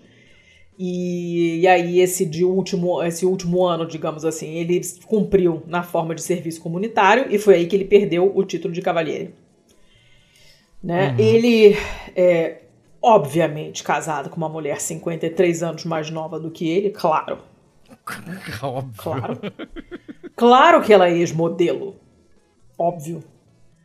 E é deputada do Forza Itália, que é um dos partidos de extrema direita do país. Então, assim, combo dos horrores. Toda essa história é pavorosa. Ela é muito divertida por motivo de Itália, né? Então, bunga bunga, assim, isso uhum. não aconteceria na Suécia, né? Não, não, vai acontecer. Mas é uma história asquerosa. Ele é um velho babão, escroto, ridículo, pastificado, parece estar com essa uma máscara de borracha na cara. Uma, uma coisa asquerosa, assim. Você pega o Trump e piora, é ele. E ele, com, com o fato dele ter controle sobre seis canais da televisão aberta por tantos anos, porque eram os três dele como privado e os três públicos que ele comandava como primeiro-ministro. Ele tem revistas, uhum. ele tem uma rede de universidades, ele tem bancos. O cara, ele tem tudo, ele é dono da Itália. Então ele moldou as mentes de uma geração inteira. As pessoas só tinham acesso à informação filtrada pelo Silvio Berlusconi. O estrago que esse homem fez no país é uma coisa incomensurável. A gente reclama do Trump, a gente reclama do Bolsonaro, mas nós temos um exemplo anterior a esses dois. E que foi pior, porque ele teve uma quantidade de poder maior ainda por um período bem mais longo. Por isso que eu quero que ele morra. Mas tá difícil, a leucemia não quer ele, porque ele é horrível, ele é tão ruim que a leucemia não quer. A leucemia falou: te fode aí você. E, e não tá querendo levar ele embora, né? Ele, quando levou aquele, aquela estatuinha na, na, na cabeça, eu falei, putz, o cara podia ter uma concussão daquelas fodidas, assim, dar um hematoma, sei lá, cara, né? Ali na, nas meninges, assim, a, né, sei lá, fazer uma compressão no cérebro deixar o cara sem respirar, até morrer, não, não, não rolou. E agora tá com essa merda nessa leucemia e também não morre. Essa história toda do Bunga Bunga, que é inacreditável, é, eu já recomendei aqui e recomendo novamente tem um podcast chamado Bunga Bunga, é originalmente em inglês. Se vocês procurarem Bunga Bunga, vocês vão achar os dois. Tanto em inglês quanto a versão em português que foi feita depois, se não me engano, pela Rádio Guarda-Chuva. Já não me lembro mais. Vale super a pena ouvir, porque é surreal e é bom também pra gente não ficar achando que só no Brasil acontece coisa maluca, porque tem outros países que são tão ou mais malucos do que o Brasil. E, e, essa história, você tudo que você hoje fala, cara, não, não é possível. Aí você escuta outra, outra coisa e você fala, não, não, não, não é possível. Aí você escuta outra, não, agora não, não é possível. É, é isso aí. Super recomendo para passar raiva, para se sentir menos sozinho enquanto brasileiro, sabe? Então, ouçam. Mas a notícia era só essa mesmo. Uma notícia de merda. E. Enfim, né? A direita, como diz o Carapanã, a direita pode tudo e nada acontece. Tudo bem que ele tem a máfia inteira na mão, né? Então, não são muitas as pessoas que vão ter coragem de enfrentar esse cara. Mas, de qualquer forma, o fato que há tanto tempo ele continue fazendo tantas coisas ruins e continue a ser absolvido e continue a ter popularidade é um negócio que tira muito a esperança na, na raça humana. Mas, enfim, acabei. Eu tô vendo aqui o histórico eleitoral dele. E aí ele foi eleito 94 Câmara dos Deputados, 96 Câmara dos Deputados, 99 Parlamento Europeu, 2001 Câmara dos Deputados Italiana, 2006 Câmara dos Deputados, 2008 Câmara dos Deputados, 2013 Senado, 2019 Parlamento Europeu, 2022 Senado. Nesse momento ele é senador da República, então. É. Pois é, isso aí. Que morte horrível, né? É. Infelizmente não a dele. Tá, tá, tá. Nossa, cara. A Itália se ajude. É, é. Esse, esse, barco já, já zarpou. Dá não. Me ajude a te ajudar. É, dá não. Acabei. Esse era o meu único mal e ele é um mal bem mal. Eu tenho um ódio muito grande desse é, homem porque é. ele realmente ele destruiu mais de uma geração da, da Itália. Sim, nossa. O, a, a população italiana vai, vai pagar a conta da, da era Berlusconi ainda por uns 50 no, anos. No mínimo, bem. desse filho é, da puta, assim. É. Os caras destruíram umas três gerações. Uh, vamos lá. Continuo? Vai, né? Cara, eu continuo sem saber por onde continuar, mas vamos lá. Eu vou pela notícia da KCUR que é uma rádio de Kansas City da rede da NPR. É, 89.3 de Kansas City. E, cara, uma agência do Missouri tentou classificar um feto como funcionário, oh. levantando preocupações sobre as leis de personalidade. Oh. Cara, uma empresa uh. tentou dar um crachá para um feto. Uh. Conta os detalhes disso aí. O departamento do Missouri está argumentando que um feto que morreu no útero durante um acidente de trabalho era empregado e, portanto, está protegido do processo da, da, da, do processo da família. From the family's lawsuits. Hum. Quando uma mulher e seu filho não nascido foram mortos durante o seu trabalho no Departamento de Transportes do Missouri, a família processou por homicídio culposo, mas o, o departamento argumentou que eles estão isentos de responsabilidade porque o feto dela conta como funcionário. mas como que não isso? Como ah. que isso redime eles de culpa? Não tô entendendo. É, é, é, também, também é complicadinho mesmo. A Caitlyn Anderson estava grávida de seis meses quando um motorista matou ela e um colega do departamento do, do transportes do Missouri, enquanto eles faziam obras nas estradas perto de St. Louis. E o nesse atropelamento em que ela faleceu, o feto também faleceu junto.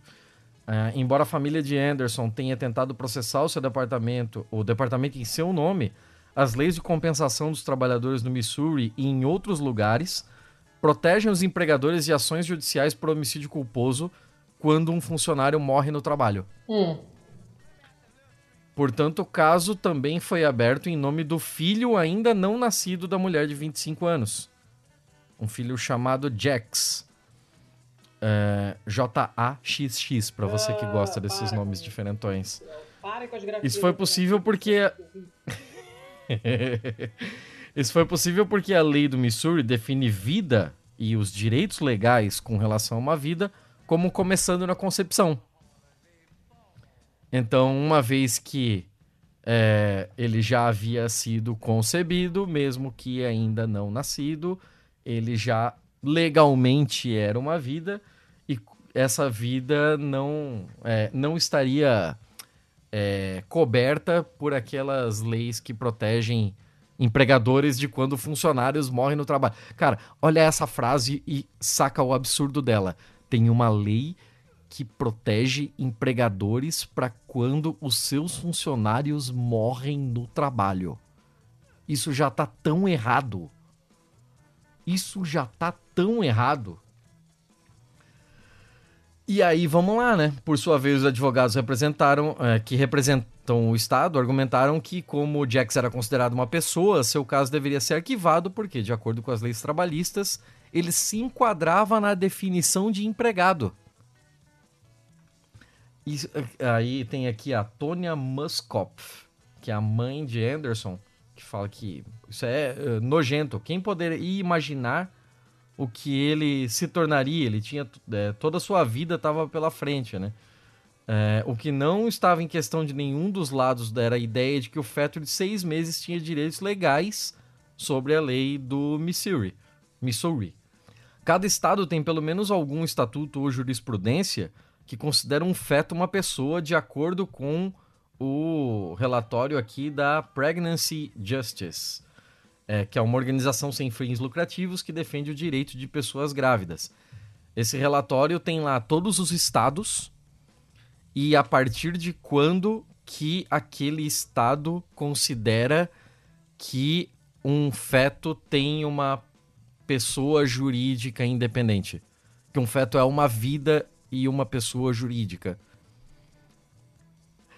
É, é, nossa, é, é muito louco, muito louco isso aqui, né? E o relatório lista o Missouri entre pelo menos 10 estados com linguagem pessoal que é tão ampla que pode ser interpretado como aplicável a todas as leis civis e criminais. É, em todo o país, as definições de personalidade do Estado muitas vezes foram restringidas por leis que é, foram restringidas ou restritas, não sei, por leis que protegem o direito ao aborto, de acordo com a diretora executiva dessa Pregnancy Justice. Porque juntas elas criam uma inconsistência inerente.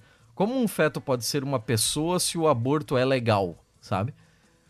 É, mas agora que os direitos ao aborto não são mais protegidos pelo governo federal, então agora as definições de personalidade jurídica dos fetos podem ser as mais variadas de acordo com cada lei estadual. Os estados têm mais influência e margem de manobra para poder é, tatear nesse, nessa questão aqui, né? Para pisar nessas águas, como ela colocou. E a decisão de 73 da Suprema Corte dos Estados Unidos do Roe versus Wade, que protegia o direito ao aborto, declarou que a palavra pessoa não incluía o nascituro para fins de direitos individuais. Aí a decisão gerou uma pressão nacional para conceder mais direitos aos fetos. E aí agora, como teve esse, essa bagunça toda que a gente viu desde o ano passado, né, com relação a Roe versus Wade, aconteceu esse embrólio maluco aqui. E aí a gente chega em casos como esse. A matéria é bem maior do que isso aqui, mas eu não vou chegar a, a esclarecer tudo isso. A decisão continua valendo. A, a, decisão continua continua rolando aí, não tem não tem nada definido ainda, mas a própria justificação dada pelos advogados do estado que chama a atenção para essa matéria, né? De tipo colocá-lo como um funcionário. Que doideira. Tá, tá, tem tantos Nossa, níveis de coisa errada nisso aqui. Nada. Tudo nela é. Nada, absolutamente nada. Eu, eu, eu, não sei nem o que falar sobre ela, assim. Ela é muito. Ela é muito pesada. Tem mais um? Hum, eu tenho mais um. Eu tenho mais um. Vamos. eu tô Meu Deus. Ok, ok. Eu, eu prometo que esse é o último. Uh, esse daqui vem da onde? Vem do LA Times, do dia 30 de, ab... 30 de março de 2023. Uma menina de 9 anos não queria que a sua cabritinha, que a sua cabrinha fosse abatida. Uh, os funcionários. Ah, cara. tá tudo. Cara, que, que filha da puta. Que filha da puta. Durante três meses, todos os dias, a filha de Jessica Long caminhou e alimentou a sua cabrinha, sua cabritinha. Colocou laços no animal. É, o animal é marrom, branco, das orelhas caídas. E chamou essa cabritinha de Cedar. Uh, mas quando chegou a hora, é, a família levou a Cedar para aquelas feirinhas do, do condado para ela ser vendida. E aí, quando chegou a hora, é, uma a menina de 9 anos simplesmente não conseguia não, não conseguia largar a Cedar, né? Ela criou afeição demais. Minha filha chorou em seu curral com sua cabra, escreveu Long ao gerente da feira do condado de Shasta em 27 de junho. O celeiro estava quase vazio e no último minuto decidi quebrar as regras e pegar a cabra naquela noite e lidar com as consequências depois. Uh, o cara que fez o seguinte: ele comprou a cabra para sua filha e. Cara, meu Deus do céu, velho, vamos lá. Tá, essa, tá mal escrito pra caralho isso aqui. Comprou a cabra pra sua filha para entrar no programa 4H. Eu não sei o que é esse 4H que tá aqui. As crianças são ensinadas a cuidar de animais da fazenda. Os animais são então colocados em um leilão para serem vendidos e depois abatidos, óbvio, para carne na esperança de ensinar as crianças sobre o trabalho e os cuidados necessários para criar gado e fornecer alimentos, como fazem os fazendeiros e pecuaristas. Em sua carta, Long implorou para que a feira abrisse uma exceção e permitisse que ela e sua filha levassem a Cedar de volta, que ela não fosse abatida. Ciente de que Cedar já havia sido vendida no leilão, ela também se ofereceu a pagar a cabra e quaisquer outras despesas que eu causei. Tipo, Foda-se assim, ó. Eu compro a minha cabrinha de volta, pago as despesas de quem. Ah, pô, gastei grana de gasolina para vir buscar essa cabrinha, agora eu vou voltar de. Não. Eu banco tudo, só me deixa levar a cabra de volta. E em vez disso, o que, que os funcionários fizeram? Entraram em contato com o gabinete do xerife do condado de Shasta, que, armados com um mandado de busca, dirigiram mais de 500 milhas, 800 quilômetros, pelo pelo norte da Califórnia para fazer a busca e a apreensão da cabritinha. De acordo com o mandado de busca, os policiais acreditavam que Serda estava hospedado na Bleeding Hearts Farm é, no condado de Napa, com base no fato de que o santuário havia postado no Instagram seu apoio a Long e pedindo às pessoas que ligassem para a feira para convencê-los a poupar a vida da cabritinha. É, Long levou para uma fazenda no condado de Sonoma, porque ela e sua família moram em uma área residencial do condado de Shasta e não podem manter animais de fazenda lá.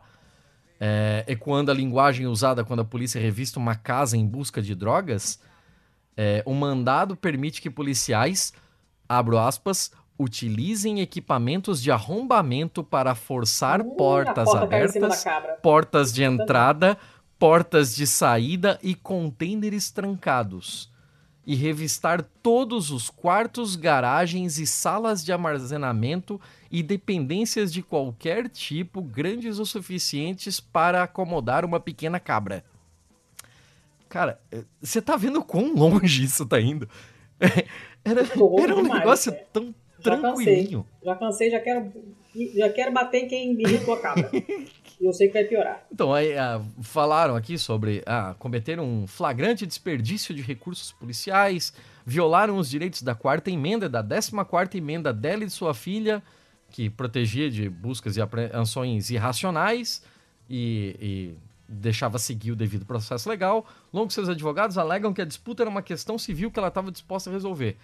Uh, o que eu vou, eu vou encurtar aqui a a historinha, quem aparentemente quem comprou a cabrinha foi um governador do estado. E foda-se. Assim, ó, mete a porra da polícia, arromba a porta, traz a minha cabra e eu vou matar e foda-se. Simples assim. Caraca, gente, que bosta de notícia horrível, Thiago. É um mal. O que, que você esperava que eu fizesse no mal? Porra, mas não exagera. É, é pesada, é, é, zoada. É completamente zoada. É, é zoada de todos os jeitos, assim. Tipo, cara, era só poupar uma cabritinha. Não, não tá sendo pedido, assim, a coisa mais absurda do mundo. Aí, trauma... Parabéns, não, traumatizou uma criança de 9 anos, né? É, eu quero sair desse jogo. Ok, ok. Podemos, tá podemos parar. Muito ruim. Podemos parar. Diego, quantos fez você tem mesmo? Ah, não sei, mas eu vou ter menos para te ajudar, vai.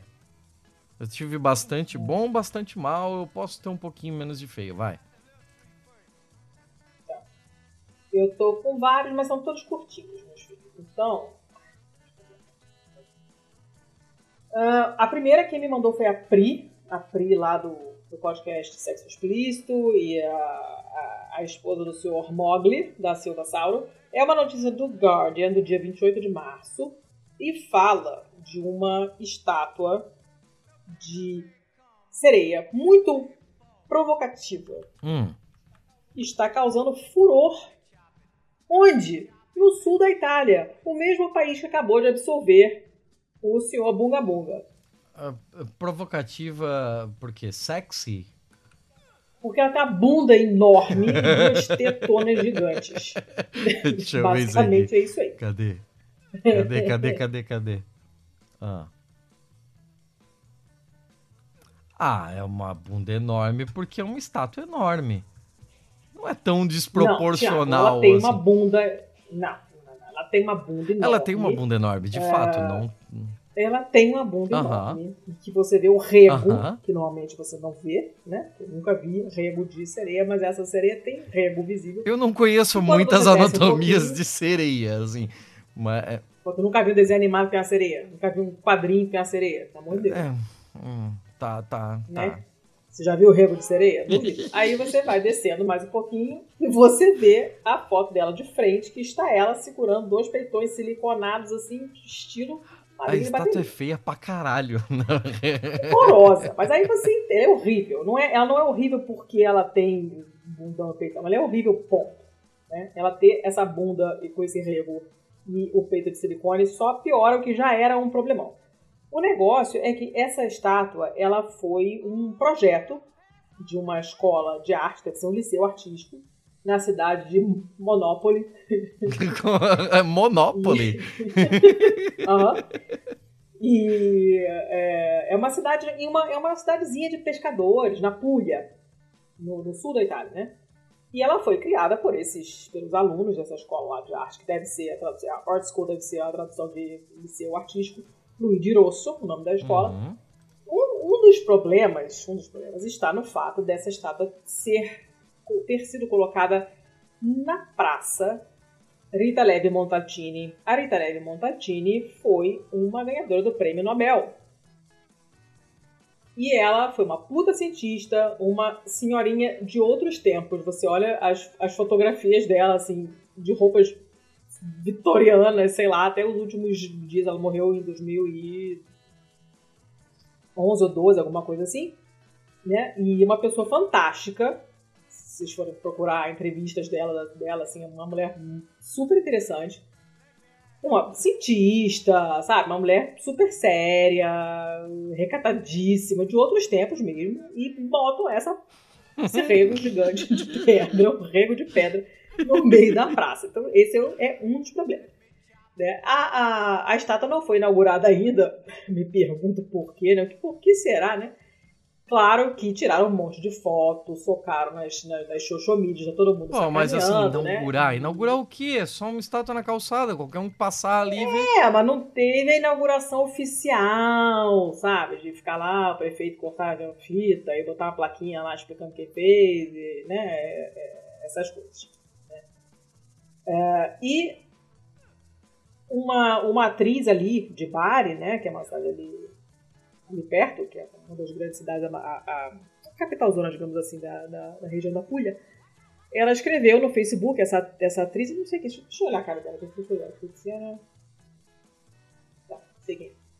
Uh, enfim, essa mulher lá, essa atriz, Tiziana, ela, é, ela escreveu no Facebook, né, que uma amiga dela, que é de Monopoly, tinha se mostrado perplexa com este monumento, entre aspas, e ela entendia a perplexidade dessa amiga. Né? Ela falou assim: olha, parece uma sereia com dois peitões de silicone e uma bunda imensa que nunca foi vista antes numa sereia. Pelo menos não em nenhuma sereia que eu conheça. Né? Ela falou assim, cara, eu não, meu problema não é com os estudantes de arte, nem com a prefeitura, que foi quem fez o, o, o, o pedido, digamos, né? pediu para os alunos fazerem uma obra de arte. Eu tô achando isso muito divertido. Não sei se vai virar uma atração turística, mas é um negócio muito estranho. o chefe da escola, o diretor da escola de arte lá, defendeu a estátua. Olha, olha, o horror continua. Dizendo que a estátua é um tributo à grande maioria das mulheres do nosso país que são curvy. Nossa, cara, só piora. Né? Só piora, só piora. E aí ele falou que eh, os estudantes eh, tinham várias, vários pedidos de estátuas, o, o prefeito pediu que eles criassem várias estátuas, incluindo uma que tivesse um tema mar, marítimo, uma coisa marítima, e aí eles fizeram a sereia do rio. e... aí eles mostraram, eles fizeram um modelinho lá, uma maquetezinha, levaram para a prefeitura, a prefeitura falou show, vai, vai adiante com, com o rego, só segue. E aí eles foram, fizeram a estátua e socaram o rego na praça. E, e aí e o, o, o, professor, né, o professor falou, olha, eu não quero julgar a inspiração dos estudantes, né, mas eu acho que esse trabalho, essa obra de arte, é uma representação da realidade, que no caso é o corpo feminino. Você vê propaganda na televisão com modelos muito magras, mas essa sereia do rego é um tributo à grande maioria das mulheres que são curvy, especialmente no nosso país. Seria muito ruim se eles tivessem apresentado uma mulher muito, muito magra como sereia. É, a, a, a estátua está lá coberta por enquanto, até ser oficialmente inaugurada. Tem muita gente, obviamente, né, dizendo que ela é muito provocante, por isso não deveria estar ali. né? Mas ele disse: não, isso é uma vergonha que os estudantes sejam criticados em vez de serem elogiados. Isso é uma vergonha. Os estudantes são ótimos, eles têm mais é que ser elogiados mesmo. E, além dessa da sereia, os estudantes fizeram uma estátua dedicada às vítimas de acidentes no trabalho. E essa vai ser revelada na segunda-feira. Hum. E segundo o professor, o diretor da escola, essa estátua é muito mais importante do que a sereia. Nesse caso, ele está certo. Eu não ouso imaginar o que, que é essa outra estátua, não sei. O que, que diabo eles fizeram na outra estátua, não tenho ideia. E ele termina aqui, o último parágrafo do artigo fala de uma outra treta que rolou em 2021, que foi quando uma estátua de bronze é, na, numa cidade ali perto de Nápoles também deu uma treta dessa de machismo e tal, porque o escultor uh, quis fazer um tributo a um, a um personagem de um, um, poeta, um poema que foi escrito em 1857, mas a mulher está praticamente pelada. O vestido transparente, caindo, o peito quase aparecendo, uma coisa totalmente desconectada com o poema que deu origem ao personagem. Não faz o menor sentido aquilo uhum. ali. Né? E, então já tinha dado uma, uma treta antes e, no caso, os italianos não aprendem, então continuam fazendo coisas desse tipo.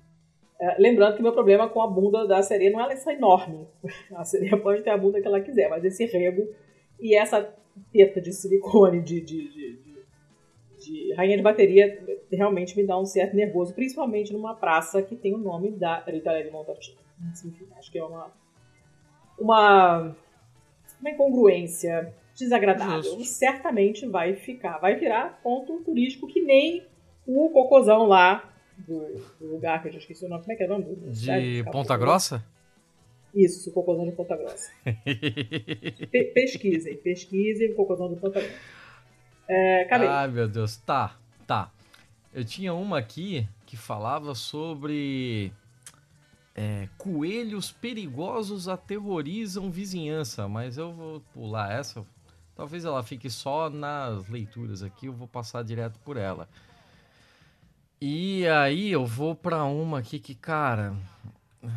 Não, ela, essa daqui é má. No fim das contas, ela é má, então melhor não. Eu tô difícil de. tô difícil. Ah, essa daqui talvez as pessoas já tenham visto, muita gente já viu, mas vai ficar legal com você colocando o áudio dela, que é a polícia do Oklahoma fazendo uma busca procurando por uma pessoa sequestrada que tivesse gritando help e no fim das contas era uma era um bode que ele tava gritando Poxa, normalmente é um papagaio é, né? ele tava gritando absurdamente porque ele tinha passado por algum tipo de procedimento e precisava ficar separado dos outros e eu tô te passando ah. o, o link do vídeo Pra que... Tipo um cone da vergonha que o cachorro fica É, e aí eu, eu tô te passando o link para que você possa ouvir. Não tá abrindo, abre, não consigo abrir. Se eu abrir o Telegram, ele vai fechar a chamada. Ok, ok, sem problema. só decepcionado. Sem problema. Mas é muito engraçado. Parece realmente uma voz, uma voz masculina fazendo Help! e, o, e os policiais ouvindo, o vídeo é de uma câmera corporal de um policial. Então eles indo bem desesperados lá porque não sabem o que aconteceu, né? Tipo, vai ver uma pessoa que tá numa zona rural e sofreu um acidente, não tem ninguém para ajudá-la e tal. Ou um sequestrado, qualquer coisa nesse sentido. E chega lá e de longe já dá pra notar que é só um animal fazendo um som muito parecido com Help. É muito bom. Essa daqui com o áudio no, no episódio vai ficar bem legal. I think it's a person.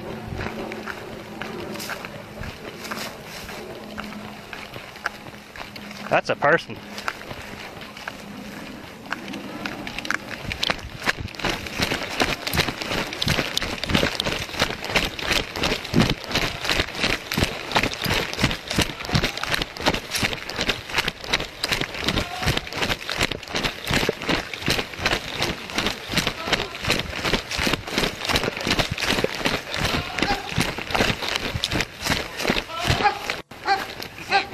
Does it go?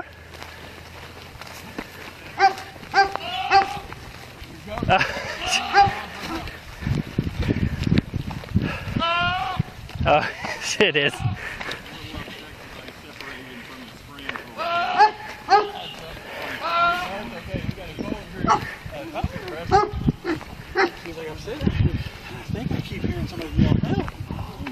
and uh, I'm standing outside in her backyard. I'm like, I hear it. I don't know if it's an animal or a person. But sure enough, we were walking over here. I'm like, that's a person. Yeah, from a long distance, sounds like help. E eu acho. Não, você vai fazer outra agora. Eu ia emendar alguma outra coisa, mas não, você vai fazer outra agora. Vou fazer outro. Ok. Então, se você vai ela abrir, né? Que hoje tá maluco. Ah, meu Deus. Essa, essa aqui. Eu não vou dizer de onde é, nem, nem quem me deu, porque senão vai, vai, vai dar uma dica. Eu quero que você me diga o que, que você entende quando você ouve essa manchete. Ah, Aspirou cobra em quarto de hotel e pediu ajuda. aspirou no sentido de aspas. cheirar? Abre aspas, empoeirada e confusa. Fecha aspas. Ah, não, empoeirada. Empoeirada, então aspirou com aspirador? Com aspirador de pó? Essa aqui quem me mandou foi. Eu, a primeira vez que eu li, eu falei, gente, como é que a cobra passou no nariz da mulher? Tá esquisito isso aí. Aí cheguei na empoeirada e- Ah, tá. Não que seja tão melhor assim, mas enfim, né? É uma notícia do site Notícias ao Minuto. Não, não- não me perguntem mais nada. Foi a Rebeca que me mandou. E também é um artigo traduzido, então se tiver o texto não tiver grandes coisas, a gente já sabe que é a culpa do Google Translate. E tem uma foto também que não explica muita coisa. Só quando você ah, olha direito que você vê o que, que é. E de fato é um aspirador de pó aberto. né? E aí o cara hum, que é entrevistado na, na matéria fala assim: quando pensamos que já vimos de tudo nesse trabalho, alguém nos liga e diz que a mulher aspirou uma cobra. E isso quem escreveu foi um caçador de cobras profissional que foi lá tirar a pobre da cobra do aspirador do quarto do hotel num lugar lá em Queensland, na Austrália. Ele foi chamado no hotel para tirar uma cobra venenosa que tinha sido aspirada por um turista em pânico. Esse cara contou a Newsweek que recebeu uma chamada de um homem que viu uma cobra no quarto de hotel pediu que o cara fosse lá.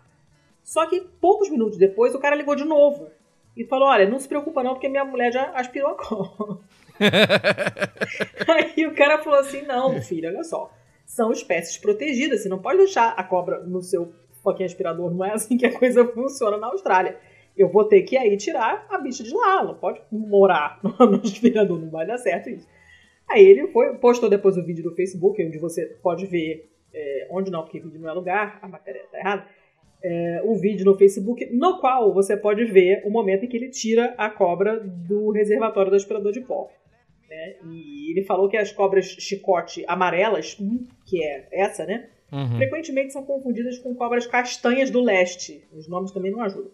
Que é muito mais perigosa. Ele falou assim: olha, a cobra estava show, estava ilesa, estava um pouco empoeirada e confusa, daí a manchete, mas estava feliz por estar livre. Que fez ali a interpretação da expressão fisionômica da cobra e entendeu que ela estava feliz por estar livre. A matéria é só essa, mas para mim essa é uma das melhores manchetes que eu já vi. Aspirou cobra em quarto de hotel e pediu ajuda. É muito bom. É muito bom. E eu fiquei só imaginando a cena. Depois, se vocês forem ver o vídeo, vocês vão ver a pobre da cobra saindo lá do, do aspirador Electrolux. Muito bom. Acabei. Muito bom. Dona Letícia, hoje eu tô com mais de uma notícia dessas que tem sonzinho no fundo. Essa daqui é outra delas. Que essa vem do nerdist.com. E, cara, é- é- ela não é tão nova, ela é de 21 de setembro de 2018. Mas imagina a cena, assim, é tarde da noite, meio de madrugada, assim. E tá todo mundo da sua casa dormindo quando de repente ao longe você é acordado por uma música, mas não é qualquer música.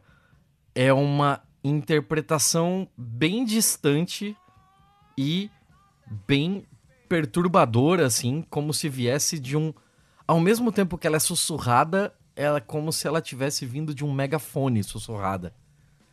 De uma música dessas de ninar cantada por uma criança. Tipo, é muito coisa de filme de terror, assim, né? então, tipo, você tem lá no fundo. É tipo aquela música do Fred Krueger, né? Do 1, 2, 3, Fred vai pegar você e tal. É mais ou menos nisso que acontecia basicamente toda noite em Ipswich. E eu tô te passando agora o vídeo que fizeram de uma dessas é, ocasiões em que isso aconteceu. E imagina que se olha assim, não tá acontecendo absolutamente nada, mas no ar tem essa música. Rapaz, difícil, hein? difícil, difícil. Bizarro, né? Dá muito, medo, é muito dá estranho, né? É muito estranho. É uma música, tipo, aquelas coisinhas que eles chamam de nursery, né? Aquelas musiquinhas É. de, de ninar de, de. Não sei como seria a melhor forma de traduzir isso. Ah, pode ser creche, pode ser o quarto do bebê quando é dentro de uma casa, pode ser. Então, aí no fim das contas, na fim das contas, o que estava acontecendo? Era um teste? Era você ficando louco? Que porra era? E basicamente a resposta são aranhas. Aranhas? Aranhas. Em uma história relatada no The Ipswich Star, um mistério de meses foi resolvido quando as autoridades locais responderam ao relato de uma mulher que a música infantil assustadora que a atormentava havia começado a tocar novamente. A equipe de resposta rápida da cidade rastreou a fonte, que felizmente não era um fantasma ou um demônio. A música vinha de um complexo industrial em uma propriedade próxima. E como se isso tudo não fosse louco o suficiente, de acordo com a porta-voz do site, a música fazia parte de um sistema de segurança que estava sendo acionado por alguns intrusos muito pequenos. O som deve servir apenas como dissuasor de ladrões oportunistas que entram em nossa propriedade e foi projetado apenas para ser ouvido por pessoas em nossas terras particulares.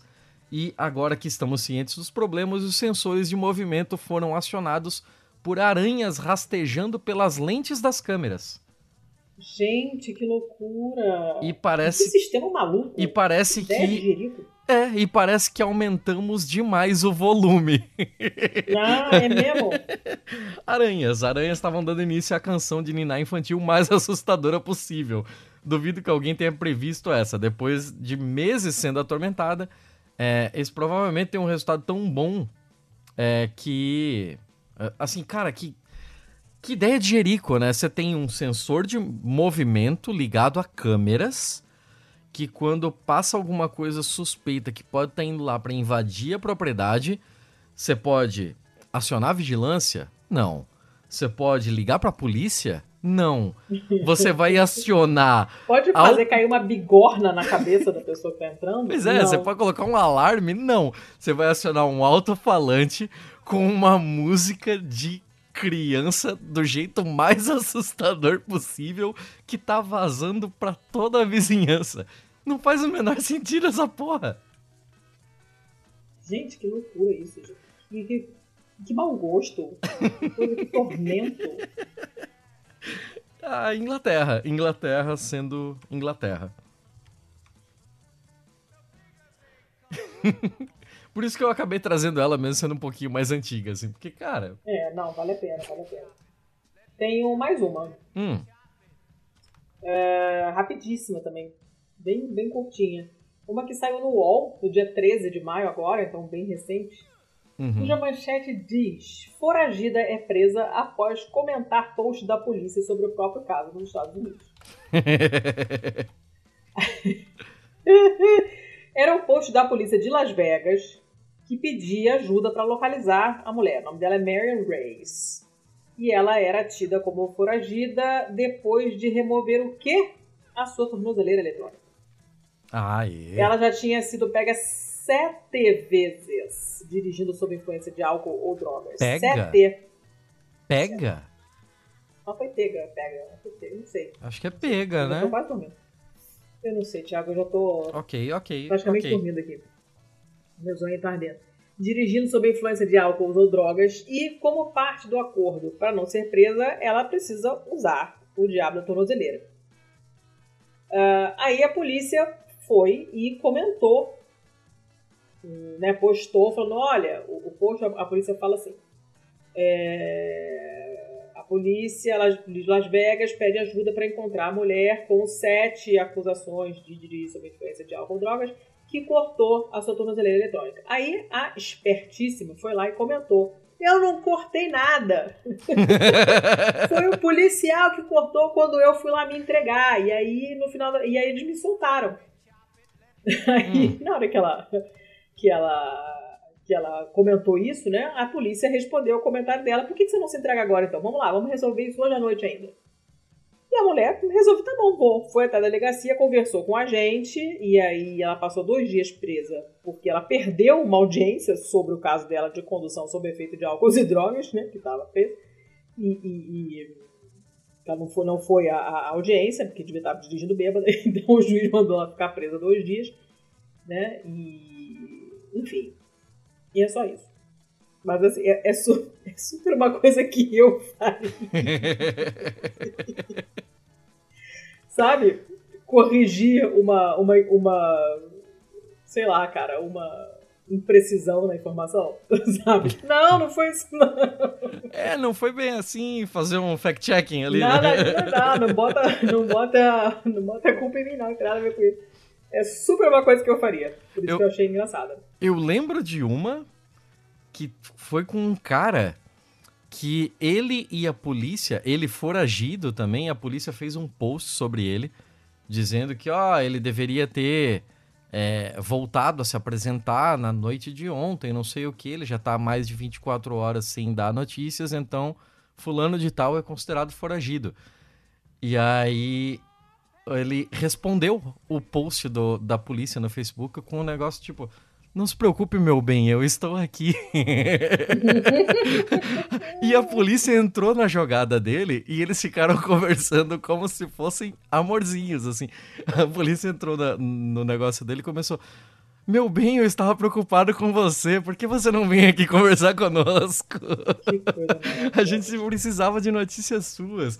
E aí ele respondendo: Não, tudo bem, eu vou. É, é que eu tive que sair pra resolver umas coisas e eu não tô na cidade hoje. Mas eu passo aí amanhã à noite, pode ser? Aí, ah, pode ser. Vou estar te esperando. Vou fazer uma comidinha gostosa pra gente e tal. No dia seguinte, depois do horário combinado, a polícia voltou no mesmo post pra colocar. Eu fiquei esperando você porque você não me apareceu. Como se fosse uma um relacionamento maluco e tal. E ele respondendo: Não, meu bem, eu, eu, eu me atrasei, mas eu apareço hoje de manhã. E ela, você promete? É muito bom, assim. É muito longo. E no fim das contas, o cara voltou. E foi preso automaticamente. Que coisa maravilhosa. E assim que ele botou o pé dentro da, da delegacia, ele foi preso porque ele furou ah, os termos da condicional, né? Mas é muito bom, é muito bom quando tem esse tipo de muito interação legal, assim. Muito bom. Nossa, amei. Ah, gente. Então, Ah. acabei, né? Acabaste? Acabaste? Na verdade, eu tinha mais uma, mas eu não quero. Que ela é, ma- ela é- ela é mais longa, eu tenho que reler. Eu já tinha lido ela antes. Eu tenho uma aqui do Metro, aquele site, o metro.uk, né? O, o jornal é, inglês. Eu tava pensando em nem fazê-la, mas eu vou fazer porque eu sei que ela vai te irritar. Porque ela, ela, é, ela é bem dessa carinha, assim. Ela é da quarta-feira, 26 de abril de 2003, 2023. E você conhece a cidade de Exmouth? Não. é uma é, é na aliás Exmouth parece ser uma região da cidade de Devon uma cidade costeira inglesa e e a a porra da matéria é absolutamente nada assim ó é uma das coisas mais inúteis que eu já vi poste enferrujado que virou atração turística desapareceu misteriosamente é uma matéria Um poste vira atração turística já é complicado. Pelo menos a, a sereia do Rego tem um, tem um rego. Esse poste não, não tô entendendo. Então, esse poste enferrujado aqui é o marco usual que você esperaria ver em uma pacata cidade como Devon, né? uma cidade costeira. No entanto, para os moradores de Exmouth, ela tem sido peça central da vida deles, porque esse poste, esse, esse marco tá ali desde 1909. Não é à toa que é um poste enferrujado. Ele tá há uma era lá. Ah, ao longo dos anos, os residentes desenvolveram um caminho pelo poste, que ficava orgulhosamente no, no The Mare da cidade. Eu não sei o que seria esse The Mare aqui, deve ser o nome de um parque da cidade, alguma coisa assim. Ele era tão popular que no TripAdvisor da cidade, ele tá lá na lista de uma das melhores coisas para se fazer em Exmouth. Imagina uma cidade que uma das melhores coisas pra se fazer é ver um poste enferrujado que tá lá há mais de 100 anos. E nessa hora o Rego entra muito. Tem que doar esse rego pra Devon. e, e não só ele entrou no TripAdvisor da cidade ali como uma das melhores coisas para se fazer, como a comunidade da cidade criou a The Rusty Pole Society, criada em sua homenagem. Após, cen... Após 114 anos in situ, o ícone enferrujado foi repentinamente removido pela empresa de, de saneamento básico, né, a Southwest Water, em 13 de abril por motivos de segurança. A Southwest Water não confirmou seu paradeiro e está recebendo ligações para restabelecer o poste no seu lugar o mais rápido possível. O Mike Manhanit, da Rusty Pole Society, disse Deus que houve falta de consulta sobre sua remoção. Ele disse foi um dia muito triste para Exmouth, com tal marco sendo removido. Muitas pessoas acabou a passavam por né? ele todos os dias. Algumas colocando pedras, pedrinhas ou flores por ali, e seus cachorros também adoravam. Cara, É assim. Nossa, gente. Pelo amor de Deus, paradinha do xixi. E é por isso que a cidade é famosa. Não entendemos por qual. é, por que tal monumento teve que ser removido. Monumento, monumento. Monumento, monumento. É um fucking poste. Era bastante seguro, não machucava ninguém e fornecia um ponto focal muito amado para muitas pessoas. O dia 13 de abril para sempre será conhecido como o dia do poste enferrujado. Ah, pelo amor de Deus, cara. Falta o que fazer? Vai lavar uma roupa à mão. Então, Uma roupa de seda que tem que lavar com muito cuidado.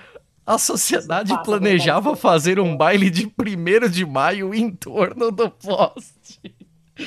E iria pesquisar se podia ter sido listado como um item de interesse histórico.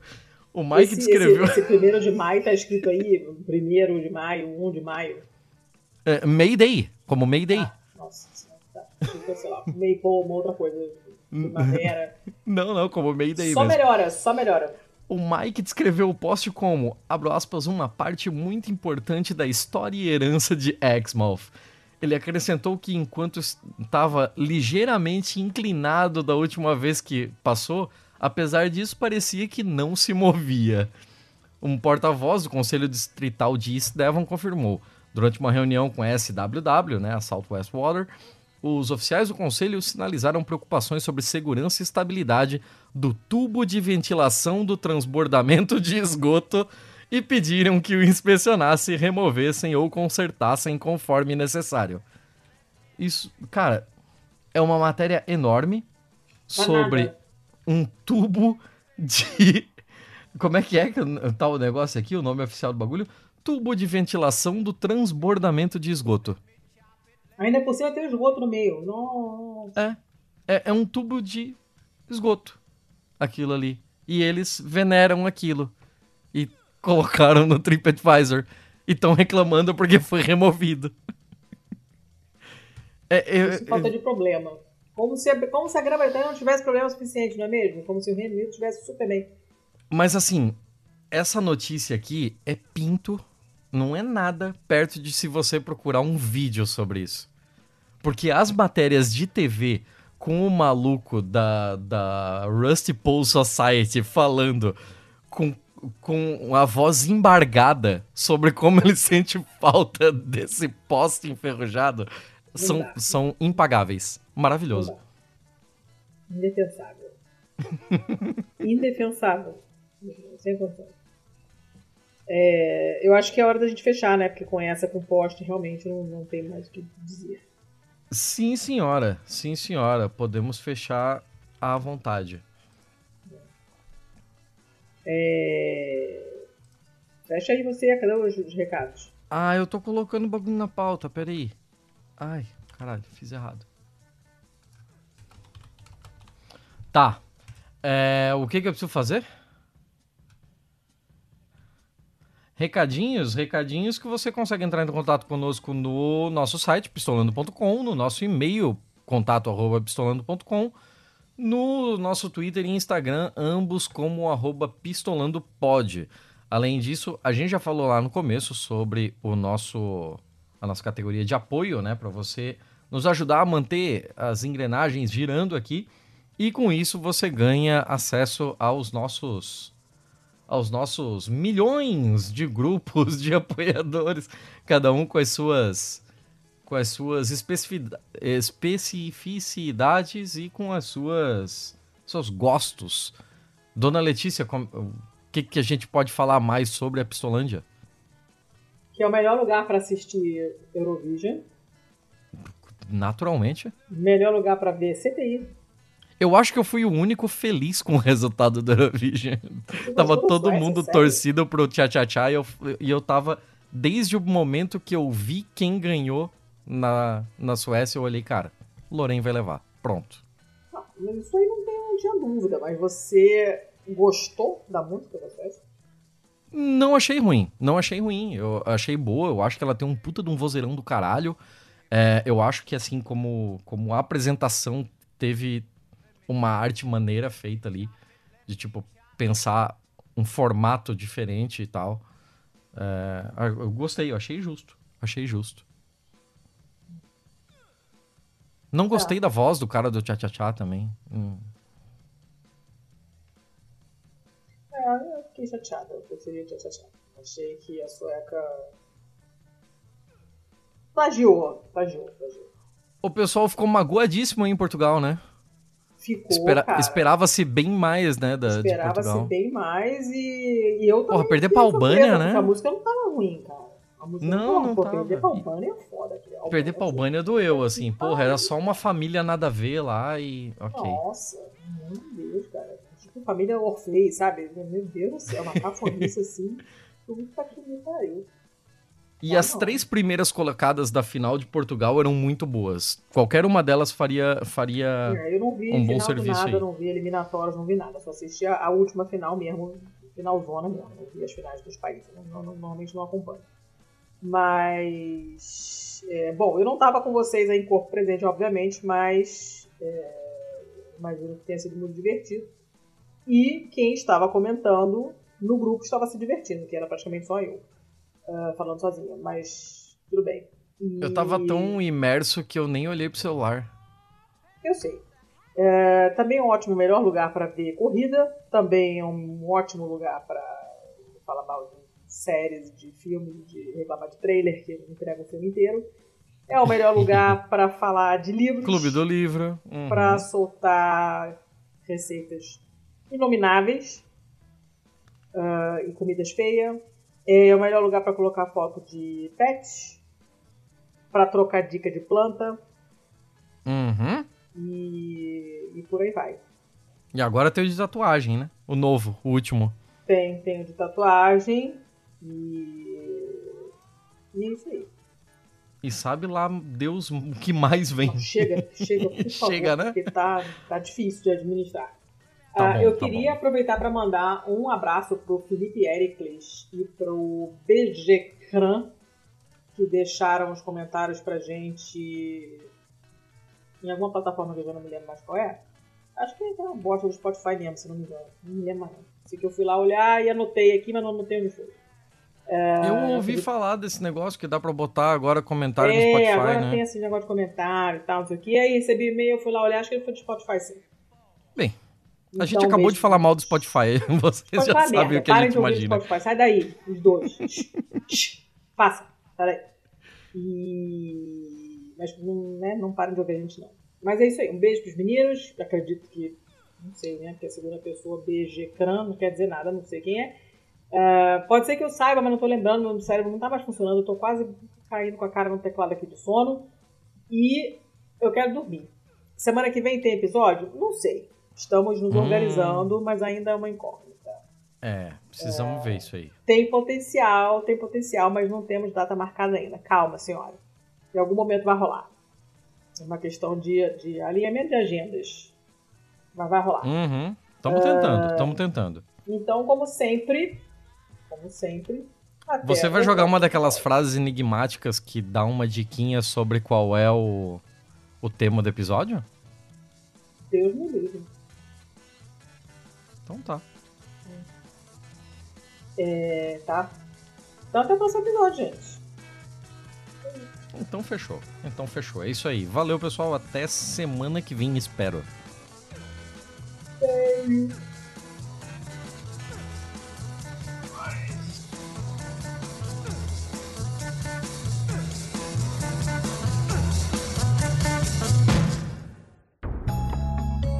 Este podcast foi editado por estopimpodcasts.com.br.